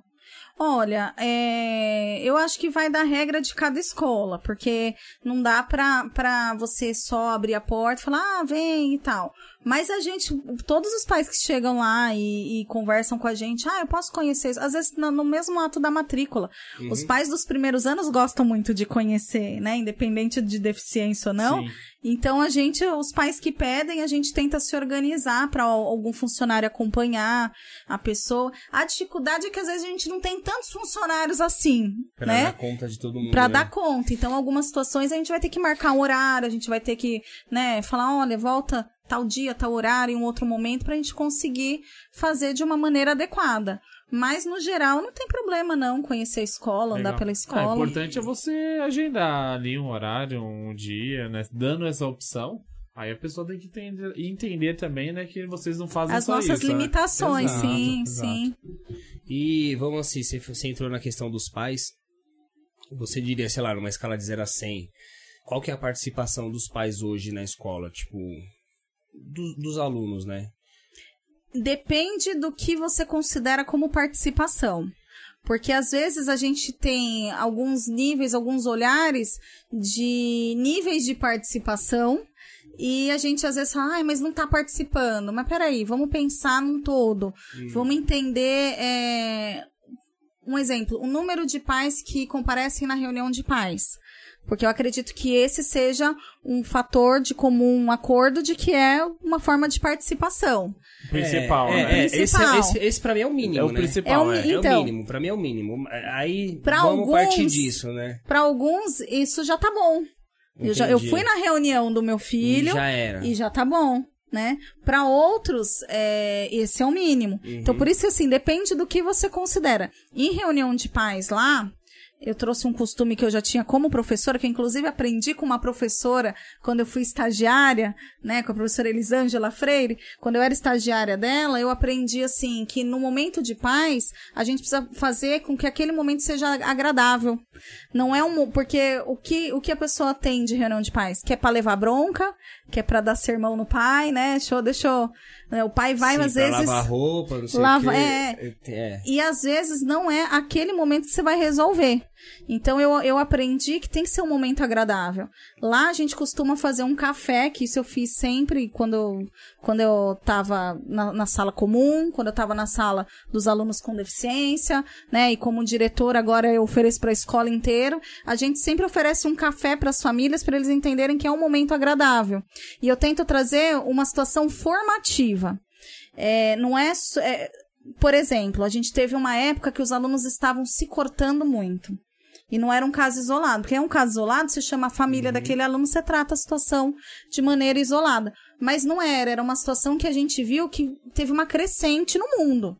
E aí o que, que a gente faz? Aproveita esse momento de reunião para também explicar para os pais, né, alguns coisa rápida, né? Porque a gente, o pai não tem tempo, a gente também não, é muita gente na escola, uma correria, mas a gente aproveita esse momento para ter esse espaço um pouco mais formativo sobre esse assunto, por exemplo. E aí além de passar aqueles informes que todo mundo fica esperando, horário de entrada, uniforme, né, tem que trazer caderno, tem que respeitar o professor, tem que fazer atividade todo mundo sabe que é a mesma pauta de quanto a gente estudava, de, de sempre, a gente tenta colocar outras questões junto para que tenha esse momento com as famílias. E aí a gente vê uma procura maior e uma participação maior. Eu consigo ver uma crescente Entendi.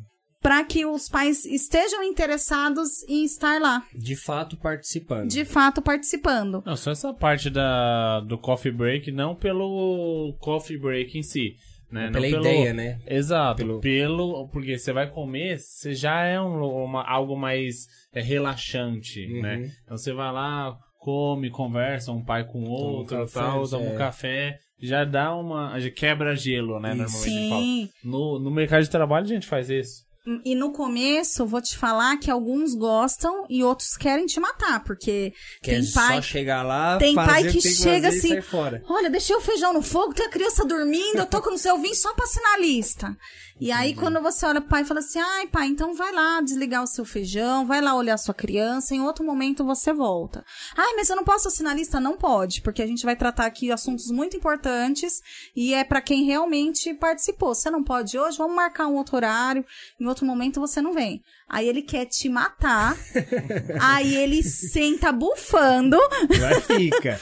te fuzila com os olhos, fica olhando no relógio pra ver se aquele assunto que você vai tratar vai terminar logo, mas aí ele já se prepara. Aí na próxima reunião, ele já sabe Já que não pronto. adianta vir pedir que não vai ter. Então, assim, por isso que eu falo, é uma crescente. Sim. Então, no começo tinha gente que não gostou muito dessa ideia, não, entendeu? Entendi. Mas foi uma boa estratégia, uma ótima estratégia. Aí é bom que eles come... têm mais paciência, né? Enquanto você tá comendo, você, você sacia um pouco também, né? Você dá aquela acalmada. O que a pandemia trouxe de dificuldade, porque não dá mais pra fazer aquele cafezão, aquela mesa bonita, pra todo mundo comer em cima e compartilhar. Então a gente tem pensado em estratégias até pra manter esse tipo de situação, né? Mas Realmente. é algo que é, que é bacana e eu particularmente gosto. Legal. É... Mandar mais um? Você quer mandar mais uma? Tem, tem muita pergunta aí, Voz do Além? Tem, Tem, bastante, né? hein? Então manda mais uma aí, depois eu, depois eu faço a minha aqui. Vou mandar mais uma aqui, ó. Manda. Da Vitória Sadoani. Qual a sua opinião sobre a reforma do ensino médio e como as escolas públicas vão se adaptar a isso? Legal. Interessante. Uhum. A minha escola não é de ensino médio, então eu não tenho propriedade para falar a fundo sobre isso. Eu acho que a gente repensar a educação é sempre importante, independente de qualquer coisa. Não dá pra gente ficar só repetindo o modelo, só tendo a mesma escola desde de sempre. Eu acho que é importante a gente repensar, mas eu sou bem pé atrás quando se tiram coisas. Então eu acho que você repensar, reestruturar é bacana, mas quando você nessa reforma do ensino médio, você tira algumas aulas de filosofia, de Ah, tá, história, entendi. Eu ia perguntar, tiram coisas em qual sentido? Tipo, tirar a aula? E não coloca outras coisas? coloca outras coisas. Mas é, eu, eu. O momento que a gente está vivendo de guerra agora, por exemplo, tá todo mundo em cima dos professores de história, de geografia, de filosofia, de, né? É uma Uhum. coisa que você vê o quanto que é importante você entender o Entender o contexto, das contexto, coisas. é. E quando você tira isso, eu não consigo olhar achando que é 100% bom. Achando que, né? Porque na escola particular, a criança vai ter aula de balé, vai ter aula de culinária e vai ter aula desse tipo de coisa. Uhum. Então, por que que do pobre a gente tira e do rico a gente cada vez inclui mais coisas? É o É. tipo de reflexão que eu coloco assim, a quem interessa que se tirem algumas coisas da escola pública? É, eu, eu costumo dizer que, tipo, algumas matérias seriam essenciais. Não vou lembrar todas agora pra falar, mas, por exemplo, a educação financeira é algo que não tem na escola. Eu acho que seria interessante é, colocar. Pessoas chegam lá com 20 anos e não sabem nem cuidar do, do seu Concordo, dinheiro. Tá concordo. te- Então você é a favor de poder, sim, né, é, incluir algumas coisas, Sim. mas não necessariamente tirar. Tirar outras. Eu acho que a gente precisa ter muito cuidado e muito critério a respeito disso. Talvez flexibilizar mais as coisas, né? Tipo, em vez de fazer 50 minutos de história, fazer 45 de história, 45 de geografia e, e- e esses tempos que sobrar, acrescentar uma outra matéria. É, eu não sei se eu, se, eu isso, vou, né? se eu vou conseguir falar pra você exatamente o modelo que eu falei, esse daqui é perfeito. Uhum. Porque em todas as situações, a gente. Toda mudança é difícil. Mudar dói, gente. Dói. Tudo É. que você tem que mudar é algo que, que realmente machuca. Mas é, no contexto em que nós estamos vivendo, algumas mudanças eu tenho receio. Porque eu não sei se elas estão sendo feitas para uma melhora de verdade. Ou se é pra deixar o pessoal é, na massa, né? Na, na manipulação. Exatamente, porque o aluno da escola particular ele vai ter educação financeira, Uhum. mas ele não vai ter prejuízo de nada que ele já tinha. Entendi. Então é, é- é esse ponto. A reforma ela está sendo feita exatamente para quem? Né? De que maneira? E olha assim, eu, eu, eu nem me, me considero, eu não, nem tenho muita propriedade, porque na minha escola não tem o ensino médio, né? Retorno a dizer, então, alguns pontos, algumas situações, eu também não vou saber falar com, com especificidade. Mas eu acho que a gente sempre olhar o, o- com um olhar crítico para os problemas que a gente tem que são complexos, porque não existe é, soluções simples para problemas complexos. Sim, sim. Sim, claro. Essa coisa do é só. Fazer ah, é isso só, acabou, né? É, Não. O não é só não existe. Então eu acho, eu, eu olho com bastante cautela esse tipo de coisa. E eu acho que assim, é algo que a gente precisa ficar esperto. Porque quando a gente tira, pra colocar de novo, não é, não é simples, não. Se é complicado. É, até...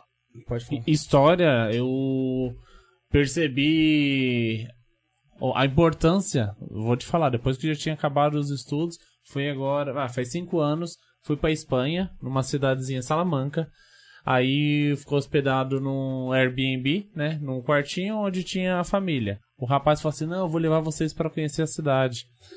Aí eu fui com essa pessoa, conhecer a cidade. Meu, ele contou a história da cidade, foi, ó, essa igreja aqui foi construída no dia tal, por não sei quem, motivo tal, essa faculdade aqui foi... no- Eu falei, caramba, mano, por que que a pessoa, era, tipo, morador, né? morador da cidade. Falou, não, eu gosto muito da cidade, eu gosto da história é, da, da cidade, da, do país onde eu moro. Eu falei, meu, eu moro em São Paulo e eu não conheço Mas é Nada cultural lá? Cultural. Muita gente Cultural, o conhece muita saber. história da, da cidade, do, do país. Aí eu falei, no Brasil a gente não tem No essa Brasil não tem cultura, isso, né? Pelo menos as pessoas, a, a, a sociedade que normalmente eu convivo. Aí Ah, eu falei, cara, é bem legal a parte da história que as pessoas conhecem aqui. É, você vê quando incendiaram a estátua do Borba Gato lá. A pesquisa no Google aumentou e, tipo, não sei quantos por cento. Eu mesmo fui, fui pesquisar, porque eu não sabia. Tipo, quem é Borba Gato? Tá aqui na cidade, tá aqui. E a gente não sabe. Sim. Aí a gente vai ver os monumentos, a gente passa assim, olha, fala, nossa, bonito, mas não sabe, não faz ideia do que que é. É, é mais ou menos isso, né? Sim, A questão sim. cultural, né, que você tá querendo dizer. Você E acha aí que... você tira isso. Você tirou, aí você complicou ainda mais Será a que situação. não. Aí também é minha opinião. Será que não deveria, na hora de explicar mesmo a matéria, falar o porquê daquilo que tá explicando? Pelo menos os professores que eu tinha explicavam e não mostrava muito o porquê daquilo, né? Que tem muita coisa que é importante, só que se você não souber o porquê você está aprendendo, você fala, pra que, que eu preciso aprender isso? Eu não vou aprender. Mas acho que no geral a gente tá nesse momento, porque a educação, ela não era para todo mundo. Quantas pessoas com a idade, sei lá, dos nossos pais terminaram Sim. o estudo, Uhum. né? É, tinha um olhar muito para decoreba. Então, estudar era decorar, Sim. não era entender. Então, hoje que a gente está num contexto que está trazendo mais para essa coisa da compreensão, né, do entendimento da pesquisa. Hoje em dia, o professor ele não precisa ter resposta de tudo, Com mas ele certeza. precisa te ensinar como você vai procurar. Exato. Te ensinar que você vai entrar no Google e você vai ver site que está falando uma coisa e outro site está falando o contrário. Isso que você, vai, você falou agora, eu até tava aqui refletindo sobre isso. Você não acha que não tá atrapalhando um pouco essa, essa obesidade de informação, a, a formação das crianças? Porque, tipo, ele pega um tablet e ele tem um mundo ali na frente dele. E aí quando chega. Aí, aí entra nisso aí. Tipo, ele chega na sua informação que você vai ens- ensinar. Será que não confunde a cabeça da criança? Tipo, ah, mas eu vi que era diferente, a professora tá falando assim. Não, não confunde? Não, eu, não- eu acho que não confunde. É lógico que tudo que é demais faz mal. Independente do que for. A gente precisa ir tendo medidas. E aí a gente vê que não é a criança que tá demais só, não. É o adulto, tá todo mundo. Né? Sim, sim, é no geral, é no geral, No geral. é no geral. E aí é, é aquilo que, que se oferece. Por isso que a gente precisa aprender a usar a ferramenta. Saber não é só ter pesquisar. a ferramenta. Sabia onde pesquisar também. E saber ser crítico. Sim. Então tem, tem coisa que você vai olhar e você vai falar assim, Moé, mas cadê a fonte disso daqui? É o momento da fake news que a gente tá, né? Sim, sim. Mas da onde que tiraram essa informação? Será que essa pessoa falou isso mesmo? Será? Então é aprender a olhar para as situações com criticidade. E aí a própria internet hoje, ela vai te, te dando aquilo que você consome. Uhum. Então, se você começa a olhar para situações com mais cri- criticidade, provavelmente vão aparecer mais coisas nesse sentido para que você tenha acesso Você se fala, tipo, algoritmo. O que você tá Algoritmo. pesquisando, ele vai sempre recomendar mais e mais e mais. Mais. É. Aí, se, se a pessoa, aquilo que ela olha, se você entra no TikTok, você só vê dancinha, Vai é aquilo que vai, dancinha né, você, é dancinha. mesmo. Uhum. E aí, às vezes, um outro conteúdo não, não tem. Não tô falando mal de dancinha também, não, porque faz parte aí da, da, da- do momento, da situação, e assim, cada, cada infância teve, Uhum. né, a sua, e dancinha não é nem só da infância, né? É todo mundo que, Sim, todo mundo dança, que se sente à vontade. Mas eu trouxe, assim, um Sim, exemplo. um exemplo, sim, Que Que tranquilo. você tá olhando é aquilo que você vai ter de maior conteúdo, que é aquilo que te interessa. Então, se você for aprendendo ao ver, olhar para uma notícia quando ela aparece e ver que ó, essa notícia aqui ela é totalmente. é, Como que eu posso dizer? É, Ela, Falsa. ela é falsa, ou ela, ou ela tem ali um olhar. Quantas manchetes que tá falando uma coisa e a, e a matéria tá falando outra. É, eu Clickbait, procuro... né? Tipo, ah, clica só pra você. É, é pro clique mesmo, né? Só É. pra ganhar clique. Eu procuro separar isso aí, tipo, é, procurando os fatos, né? Porque o fato a gente consegue enxergar, né? A gente vê o que tá acontecendo, por exemplo, que nem essas narrativas da. A gente entrou aqui na questão da guerra. É, você vê a narrativa dos dois lados. Mas aí o fato você vê que tá pendendo por uma narrativa. Aí você fala, bom, então eu vou acreditar nessa narrativa que tá fazendo mais sentido com o fato. E até o fato, ele tem uma narrativa. Porque ele é sempre contado por alguém. Tudo tem um lado. Tudo tem. to- toda a informação que você tem, que você chega pra você, ela é a visão de alguém. Então aí você vai tendo essa noção de compreender.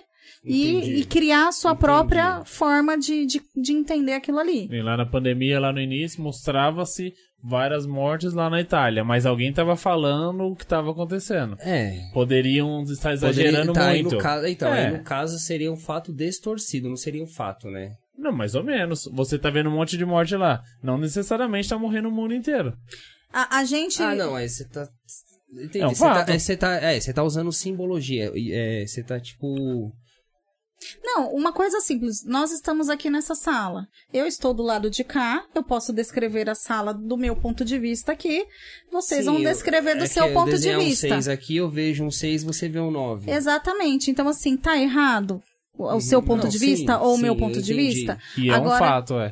é um fato. Então, assim, entender que pode ter diferentes lados e que, independente se é um livro, se é um jornal, se é uma foto, se é alguém tirou aquela foto, alguém escreveu aquela entrevista, aquela é, reportagem, alguém está ali por trás e teve o seu olhar Uhum. para aquilo. Então você sempre vai ter que entender que neutralidade, não sei, ah, peguei uma coisa. Não, porque tem um ponto de vista.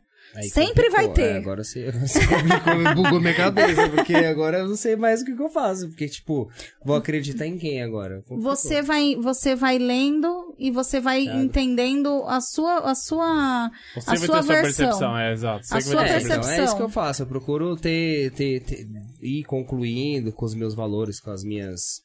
É, com meus princípios e valores, e a gente vai, né? Enfim. Exato. Vai querer ler mais uma pergunta ou posso perguntar? Manda aí, manda aí. Manda aí, voz além. Pra Vamos já. Você viu como eu sou curioso, é, né, professor? O Stefano está perguntando, o Stefano Lima. Ana, dentre as dificuldades, as dificuldades que o ensino público passa hoje em dia, qual é a que mais retarda o seu desenvolvimento? É a falta de verba, poucos servidores, a participação dos pais? É um- esse conjunto, ele é um conjunto É. bem, bem problemático, né? É, mas eu acho, eu acredito muito nas pessoas. E eu acho que quando você não tem as pessoas dentro da, da, da escola, dentro da educação, é uma série de prejuízos que a gente tem. Então, dentre essas que foram colocadas, é, eu acho que a falta de pessoas Pessoas mesmo. ela realmente traz um prejuízo grande. Porque, como eu, como eu disse no início, Uhum. quem faz dar certo são as pessoas que estão ali fazendo dar certo. É, minha visão eu já chutaria já, tipo, falta de verba, mas então não tem nada a ver, viajei. Não, tam- não é um desafio, não deixa de ser um desafio, não, eu não. sei, mas eu chutaria como o pior. Aham, Até, até que eu, eu perguntei isso e a resposta que eu, que eu esperava era sim. É que nesse momento, é, eu trago assim, a gestão da verba. Uhum. né? É, que você consegue, é que Ah. você tá conseguindo. é, como, é que, como é que é aquele ditado que o pessoal fala? Do- da limonada ao limão? Do limão à limonada? Você tá fazendo isso, né? É, o, o, o grupo lá a gente tem tentado fazer um pouco, um pouco disso. Aham. né? Não é que tem dinheiro sobrando, não, Sim, e não sim. é que, nossa, tá, é, tá perfeito. Mas nesse momento não é, pra mim, o problema maior. O problema maior é. Porque se eu tenho pessoas lá, cada uma fazendo a sua função, Uhum. eu vou conseguir sentar e vou tentar fazer o melhor que eu posso com o dinheiro que eu tenho. Entendi. Agora, se eu não tenho tempo pra fazer isso, porque eu tô cobrindo o papel de outra pessoa que, que deveria estar lá, no- e não só, não tô falando de falta de servidor, não, eu tô falando de, de estrutura mesmo, é, no sentido de um número menor de pessoas que a gente tem na escola. Então, antes a gente tinha um número de professores substitutos, que a gente conhecia por esse nome, né? Certo. Que a gente chama de módulo. Em 2017, ti- era um número. E aí diminuiu. E aí a Ah, gente vê entendi. isso na escola. A Entendi. gente tem cargos na escola, por exemplo, Dona Áurea, um beijo aí pra Dona Áurea, que tem um cargo que chamava agente, que chama agente escolar dentro da escola. E aí, é, que trabalha no serviço como uma inspetora de alunos mesmo. E aí ela vai aposentar, é um cargo em vacância, não vai entrar ninguém no lugar dela. E aí, Entendi. cada pessoa. Limpeza. O maior problema que eu tenho hoje é na limpeza, por quê? Porque antes da pandemia, para uma escola enorme que a gente tem, eram oito funcionárias. A prefeitura fez um novo contrato, um- uma coisa lá que até hoje, para a escola, não deu certo. Uhum. A gente tem três pessoas. Para limpar a escola o dia inteiro, desde a, da, de manhã cedinho até a hora que a escola fecha. Nossa, Para substituir né? oito. E deveria ser o contrário. Tem que ter mais Exatamente. limpeza agora por causa da É. pandemia. Então eu tenho como dar a mesma qualidade com um número menor de pessoas? Não, impossível. eu não acho que é. E, e as meninas ralam pra caramba. Uhum. Né? Elas trabalham, dão duro lá pra tentar fazer o melhor, mas a gente sabe que o que a escola precisa é mais. Aí você não consegue gerenciar com o dinheiro que você tem e contratar outra Infelizmente não. Você não pode. E aí são as limitações que a gente tem. Então eu não, eu não posso. Não posso fazer esse tipo de coisa. Né? Contratar pessoas é uma coisa que está totalmente fora da minha função. Uhum. É tudo pela diretoria de ensino, pela secretaria da educação, pela prefeitura. A gente só recebe. E aí a gente tem mandado É isso que documentações. eu ia falar, você consegue reclamar pra tentar mudar ou não. Também É. a não gente adianta. reclama. Eu sou uma pessoa que, pra ser bem sincera, Então a gente vai entrar nisso agora? Eu queria entrar nisso agora. eu reclamo bastante. Reclama. Mas não é tudo que a gente é atendido. Entendi. E assim, essa relação, assim, é... como que funciona? Você, a diretora da escola, dire... é, você falou, você citou a... a- Diretoria de ensino e a diretoria secretaria da ensino, educação. secre- Qual que é essa relação? Tipo, tem muita, muita faísca, muita briga, existe muita, sei lá, talvez jogo de interesses? Você se depara muito com isso? ou- Eu acho que como qualquer situação tem sim o jogo de interesses, tem sim. É, até porque, por exemplo, nesses últimos, desde quando eu entrei na direção, que foi em 2018, eu acho que um, dois. Eu, eu acho que agora pode ser que eu, que eu fale o número errado, mas cinco secretários da educação. Ah, tá, você fala de 2018 pra cá? Pra cá. Ah, foi, Então- foi uma porrada mesmo, a gente não- eu não vou lembrar também. En- Então, assim, você Uhum. Isso atrapalha imagina. muito, né? At- Atrapalha, porque não é um cargo efetivo, não é uma pessoa que tá ali pensando na educação. Uhum. Ele tem um cargo público, ele foi colocado lá a questão de, de, de assim, Sim, favores, jogo jogo político, político. interesse Uhum. E aí, com ele, vem outras pessoas que fazem alguns serviços também, em determinadas situações, que também são políticos. E quando não tem essa continuidade, pelo menos pra gente conseguir fazer o melhor, atrapalha. Entendi. Então, nesse sentido, a gente tem algumas situações. Como eu disse pra você que eu falo mesmo, das situações que eu tive pra, em, em, em live com, com o secretário, ou em reuniões, eu, eu me posiciono. Eu não tenho medo de levantar e falar, Sim, ó, isso é importante. isso é daqui porque não você- é assim. E, é, e é, pra mim é muito válido, porque você tá lutando por uma coisa que é autêntica, pô. É, é algo que a gente quer ver, eu pelo menos quero pessoas assim, né? No país. Às Porque vezes gente- não é eu- tão bem visto, entendeu? É, Porque Dependendo do lado, é, né? é, sim, dependendo quem olha, mas eu também eu, eu eu sempre fui assim, eu era assim como professora, Uhum. né? Ó, precisa e eu acho que, que enquanto cargo de gestão a gente tem que levar assim as- os problemas, porque se não leva é como se eles não existissem. Sim. E exato. eu não acho isso certo. Eu acho que a gente tem que lutar sempre por diferentes situações. Sim, sim.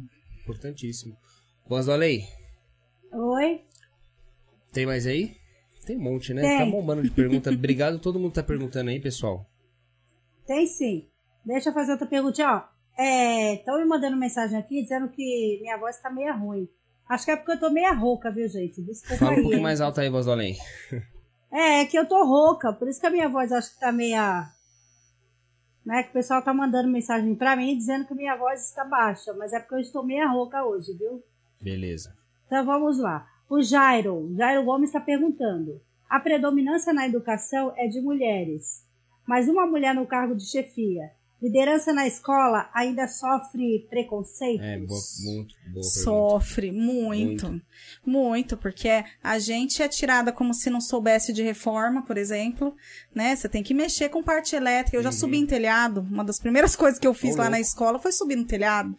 Porque, Pra ver né? lá o que tá acontecendo. O que que é? Qual que é o problema? O que Uhum. precisa? Vamos lá. Então, tem, pô, olha pra minha cara, imagina, ela vai entender o que que, que que eu tô falando? Vou colocar qualquer coisa aqui, né, pra passar. Uhum. Então tem, tem pessoas que é, acham que por ser uma mulher e jovem ainda pode falar de qualquer jeito, pode se comportar de qualquer jeito, pode levantar a voz. Primeiro te testam para depois é, reconhecer o seu trabalho. Então, assim, é, é muito desafiador o tempo todo.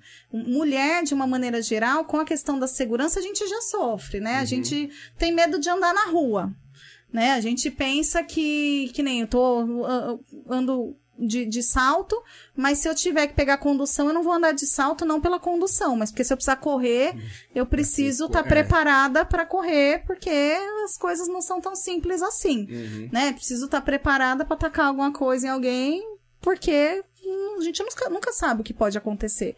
Então a gente já tem isso enquanto mulher, de uma maneira geral.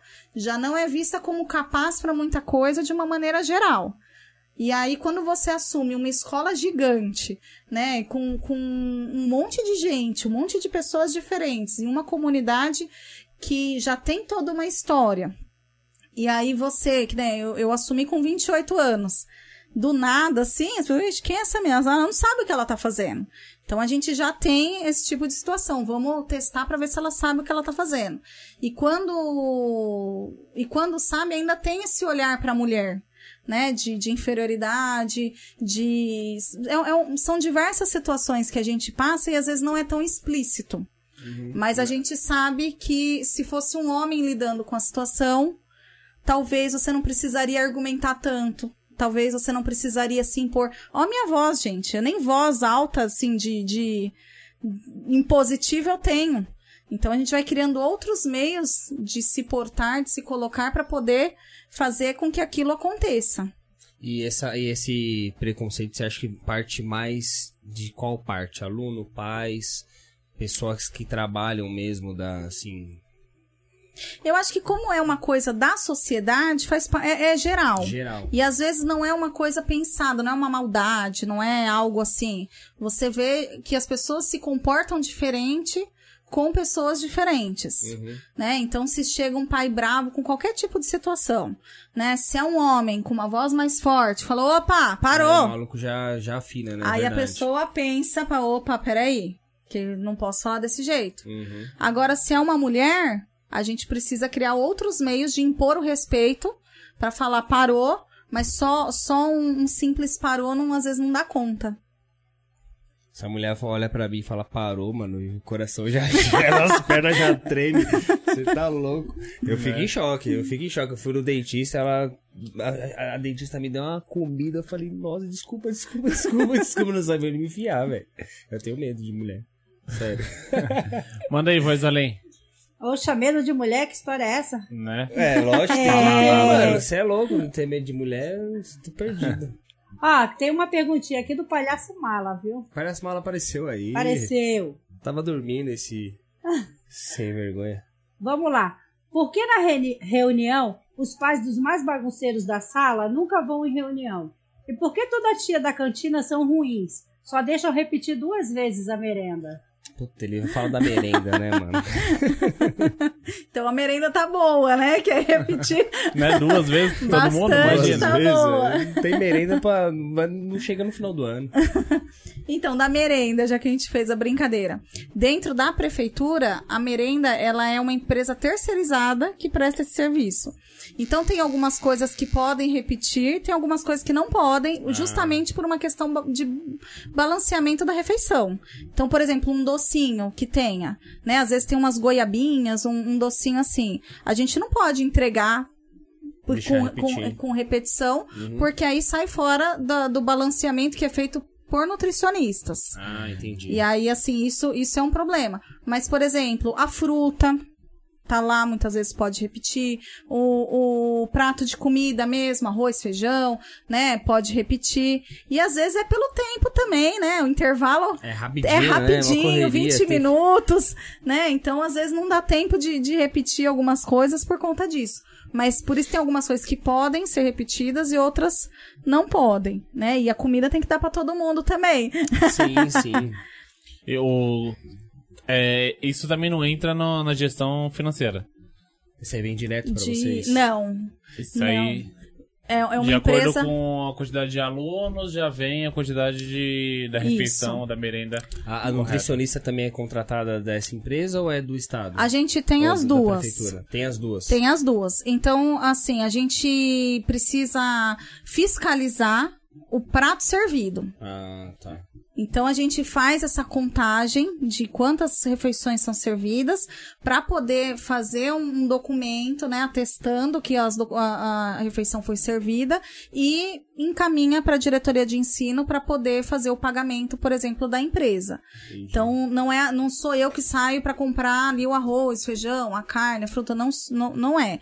Isso tudo vem. E a gente vai tendo esse contato tem toda semana, praticamente, às vezes mais do que uma vez por semana, a nutricionista passa na escola, ela observa aquilo que tem, aquilo que não tem, vai fazendo esse contato. E tem o pessoal da diretoria de ensino também, que a gente tem contato, e eles de vez em quando visitam a escola para ver se a cozinha tá adequada, se tem alguma coisa para fazer, né? É, se a- como que tá sendo servida a refeição. Então, o prato ele precisa ter uma quantidade ali base para poder ser servido, não é assim qualquer Entendi, de qualquer é jeito. Então tem tem um, bastante regrinhas, vamos se dizer assim, para essa área da refeição. Dentro da prefeitura, na verdade é uma área bem séria. E a gente vê o quanto que foi séria, porque às vezes no auge da pandemia a gente tinha cesta básica para entregar lá que veio, né? Então, para de uma maneira geral, a refeição é algo muito importante dentro da, da prefeitura para que os alunos aprendam mesmo, né? Barriga vazia, você não, não aprende, consegue, né? É. Legal. E, e- a, a do Estado funciona assim também? Você não, você não sabe dizer? Do estado, eu não sei te falar detalhes. Sabe, né? Eu sei que no estado pode ter, por exemplo, cantina, coisa que na prefeitura não pode. Não pode ter. A gente, inclusive, Ah. orienta para os alunos comerem a, a refeição da, da escola, para que evitem ao máximo levar qualquer outro tipo de alimento, até para não ter essa coisa de vontade, Uhum. né? A gente tem crianças de diferentes idades para não ter esse tipo de problema. A comida é boa. E, e só se tem mesmo alguma restrição alimentar, que também eles encaminham. Então, se um, se um aluno chega e fala, eu tenho intolerância à lactose, com o papel do médico tudo direitinho, a empresa encaminha, então, comidas específicas Específica para aquele aluno. Uhum. Então, a gente tem, assim, um sistema da refeição que eu acho bem interessante. Legal. É, e aí, acho- a, a outra era dos pais, né? É, isso é verdade mesmo? Os pais dos bagunceiros nunca vão na reunião? É. de uma maneira geral, às vezes o pai que você mais precisa falar é aquele que tem uma dificuldade maior. E a gente entende muita coisa, às vezes, a partir daí. Enquanto a, gente, a gente tem alguns ali que, que né, a gente chama os carinhosamente bagunceiros aí, mas a gente tem alguns que as famílias a gente chama e estão batendo cartão lá toda semana na escola, né? Que a gente tá realmente fazendo um trabalho de parceria muito grande, e tem aqueles que a gente tem uma dificuldade maior de encontrar. E eu, quando falo, eu cumpro. Então, tem gente que, ah, eu preciso falar com a sua família. A família não veio? Eu já fui até a, a casa de aluno, né? Pra, ó, pai, preciso de você. É, então, você é diferente, porque, meu Deus do céu, quem dera se toda, toda diretora ou toda professora, uma professora também, quando você era professora também se fazia isso ou não? Não, de em casa de aluno, no- quando Só como agora. professora, não, nu- nunca fui. Mas Que é importantíssimo esse contato, né? Com a família. é. E ainda mais nesse caso, né? A pessoa bagunceira, tá Que tendo não. algum problema, né? Tentar, sei lá, conversar com a família pra entender de onde tá vindo. E tem muita coisa que tudo se explica, o contexto familiar explica muito. Sim. Às vezes o aluno tá agressivo, é uma separação do- dos pais, tá acontecendo no mesmo momento, um irmãozinho tá nascendo, né? A, a criança, você. Ou às vezes você recebe o pai e você vê que o pai fala coisas na frente da criança que machucam demais, sabe? Assim, ah, eu vou te devolver pro seu pai, porque você não presta, porque você não sei o quê, Chega você não vai ser nada na apanhar vida. Então tem coisas que eu, eu considero muito pesadas, aí você fala, opa, não, não adianta é, é, eu só chamar a família, não. Essa família precisa entender algumas questões. E às vezes tá muito além daquilo que a gente consegue oferecer. Nesse caso, Entendi. você tenta fazer um trabalho de psicólogo ali com os pais ou, ou você não chega O tempo nesse? todo a gente faz trabalho psicó com o pai, com, com o aluno, com o professor, com todo mundo, a gente faz parte. Tenta conversar né? O, o escutar, o diálogo, ele faz parte da educação, não tem Sim. como. Então a gente escuta muitas vezes a família, né? Eu, eu faço questão de escutar, às vezes tem um monte de coisa pra fazer, mas a família chega, eu, eu coloco isso como prioridade, porque a gente só consegue uma parceria através da escuta. E às vezes o pai chega nervoso, bravo, xingando, gritando e tal, e sai nosso melhor amigo. Né? Porque entende a situação. Entende a questão da, da. o papel da escola em si. E aqui, assim, a gente não tá aqui pra ser inimigo. Você quer o desenvolvimento da criança, a gente também. Vamos trabalhar junto, que é isso que a gente precisa. É isso que eu ia falar agora. Legal. Se você consegue fazer amizade com os pais, você consegue apoio deles, né? Agora, tem famílias que têm uma situação de vulnerabilidade, é, por exemplo, com uso de drogas, com outras coisas que estão muito além. Sim, e aí a é gente vai encaminhando É um problema mais grave, né? para outras áreas, a área da assistência social, Uhum. a gente precisa ter parceria, e aí a gente vai crescendo, né, como esse tipo de, de relação para poder dar conta. Entendi. Legal. Tem mais pergunta aí, Voz do Além? Tem, tem sim. Manda. É, tem uma aqui, a Mayra Vieira. O que você acha que falta para uma educação pública de qualidade?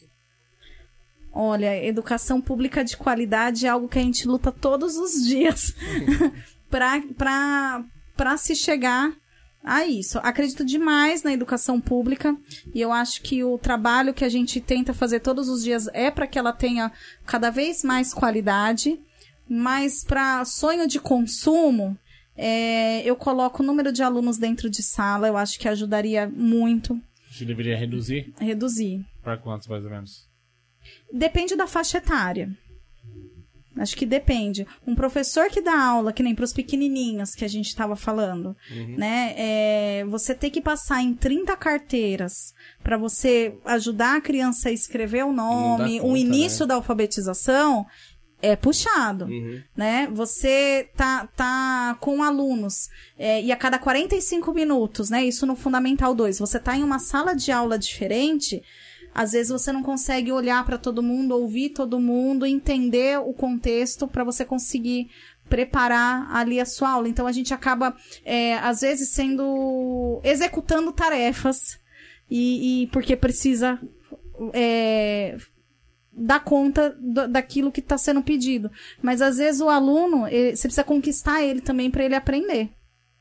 Não é só só tacar lição na lousa e achar que, que todo mundo vai copiar igual, porque ninguém é igual a ninguém. Achar que todo mundo, ah, todo mundo vai copiar, todo mundo vai fazer, todo mundo. Não. E às vezes, para você conseguir atingir alguns com um número grande que a gente tem, não é tão simples. Então, eu acho que ajudaria muito reduzir o número de alunos por, por sala, né? A questão das verbas eu acho que sempre ajuda, né? Eu, Uhum. eu sou aquela que não recuso dinheiro nenhum. Às vezes, às vezes é pouquinho, a gente entra em programas da, da, do governo que vai ganhar um pouquinho a mais de verba, eu me enfio lá, entro, é uma papelada chata, é toda uma coisa. Mas vamos lá, porque vai ajudar esse pouquinho.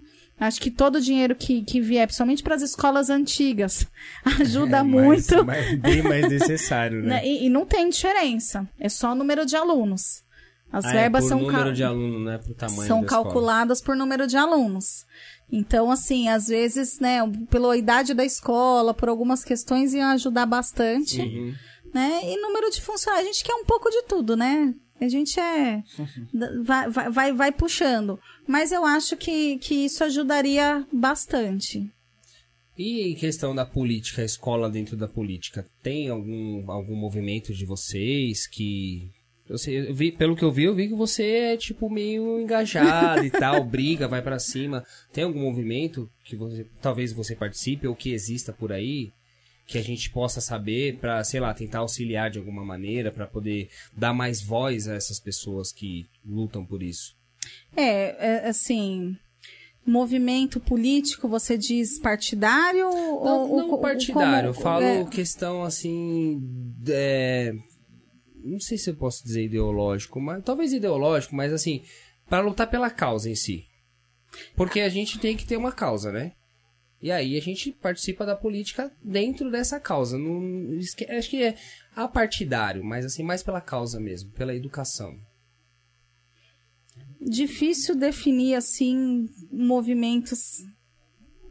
A gente tem às vezes alguns movimentos que a gente vê a questão política um pouco por trás, porque não tem como também às vezes fugir, outros interesses por trás. É que eu, eu acho bem, bem difícil arrumar algumas coisas específicas. Eu sou da luta mesmo. Então, assim, movimentos de greve, movimentos dentro da própria prefeitura de, de, de juntar com outros colegas, por exemplo, outros diretores, e falar assim: olha, a gente tá sem ninguém da, da limpeza, vamos fazer um documento junto, que eu já fiz na minha escola, você já fez na sua, ainda não tivemos resposta.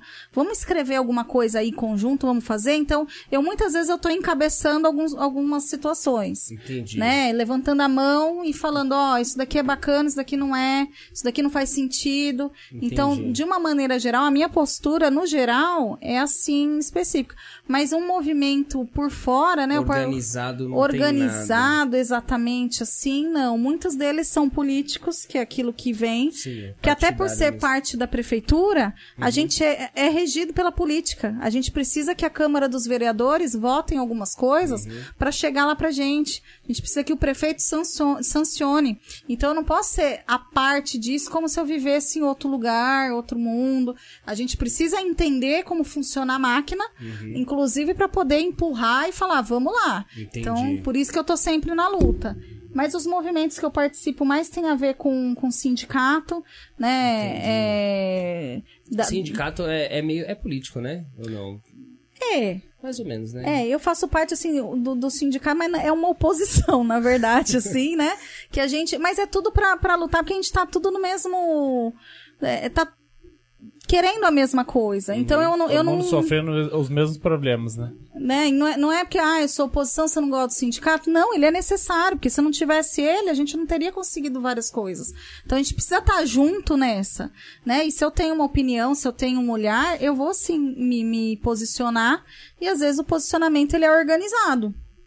Mas não significa que eu sou contra algum, algum tipo de, de situação. Pelo contrário, eu acho que precisa ter pra gente conquistar. Uhum, entendi. É, então assim, é, pelo que entendi mais ou menos, porque a minha percepção é a seguinte.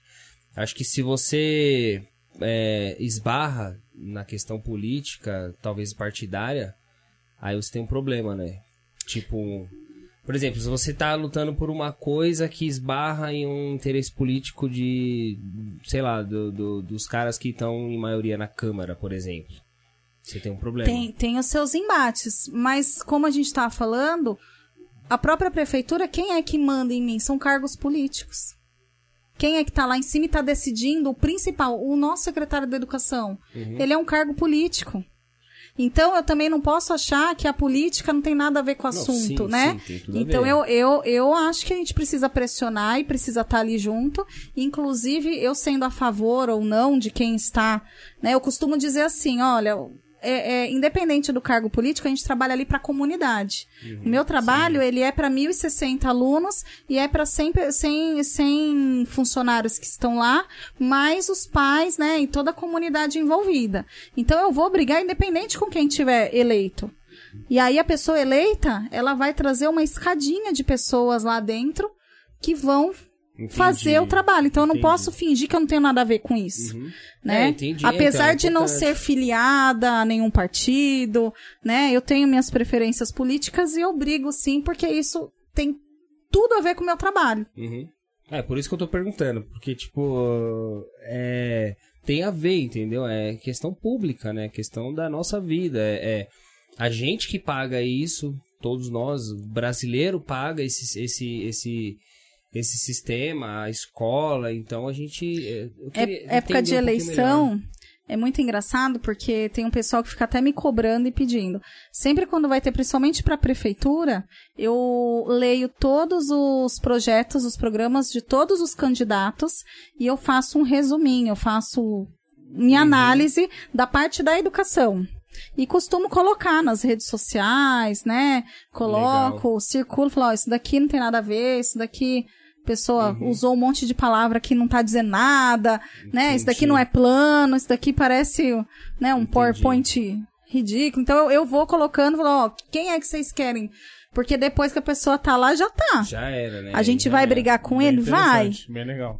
Mas a gente precisa entender quem é que vai estar lá. Qual que é a melhor opção? Uhum. Bem bacana. Show. Mais alguma pergunta?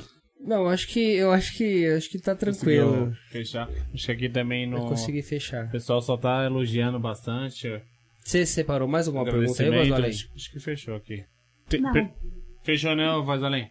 Fechou assim, gente. Fechou. Pergunta não tem mais. Beleza. Tem Queria. bastante feedback, né? Elogiando muito a diretora, falando que ela é excelente, que ela mudou muito a escola. Isso o pessoal tá falando bastante aqui. Também vi passando aí bastante feedback positivo. Muito. Maravilha. Então, te parabenizar, agradecer a sua participação. Quiser, quer deixar algum, alguma mensagem aí pros alunos, ou pros pais, ou pros Na sociedade em colaboradores, né? geral. Ah, com toda certeza, sim, né? vontade. o pessoal do Madre Joana que faz assim, todos os dias tem feito um trabalho que não é fácil, todo dia a gente se se, se prepara e tá ali para trabalhar para os alunos, pelos alunos. É, o resultado do nosso trabalho é o desenvolvimento humano. E isso, assim, não tem.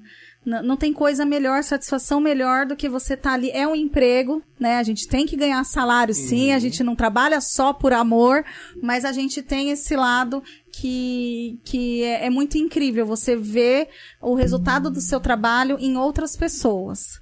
E eu sei que é uma equipe, assim, maravilhosa. Então, eu sei que tem várias. Depois eu vou dar uma olhadinha nos comentários, acompanhar. Mas, assim, o... se tudo é possível é porque é uma equipe. Porque, imagina, a gente sozinha, a gente não é nada. Sim. E por isso, assim, a gente consegue correr atrás, porque todo mundo abraça a causa e vai atrás para dar conta.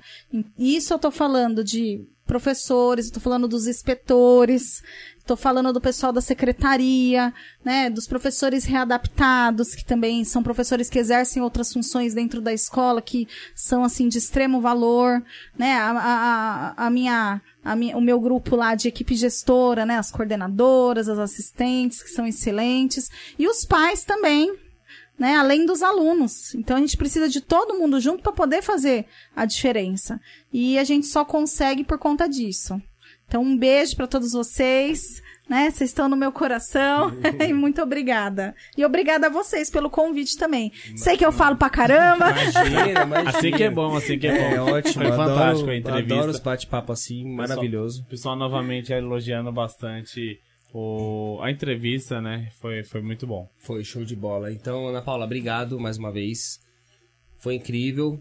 É, o canal vai estar aí aberto aí pra vocês. Se precisar de alguma coisa, fala com a gente. Se a gente puder ajudar pela causa, pode ter certeza que a gente vai estar fazendo. Porque é uma causa que eu me importo, é o futuro do país. A gente tem que cuidar das crianças, dos adolescentes. Eu, quando eu vejo notícia de escola, assim, coisa ruim que acontece com as escolas, eu fico muito chateado mesmo. Fiquei super feliz em saber, o eh, em conhecer um pouco mais do trabalho que você está fazendo na, lá na, em Guaianazes, né, que você faz. Isso.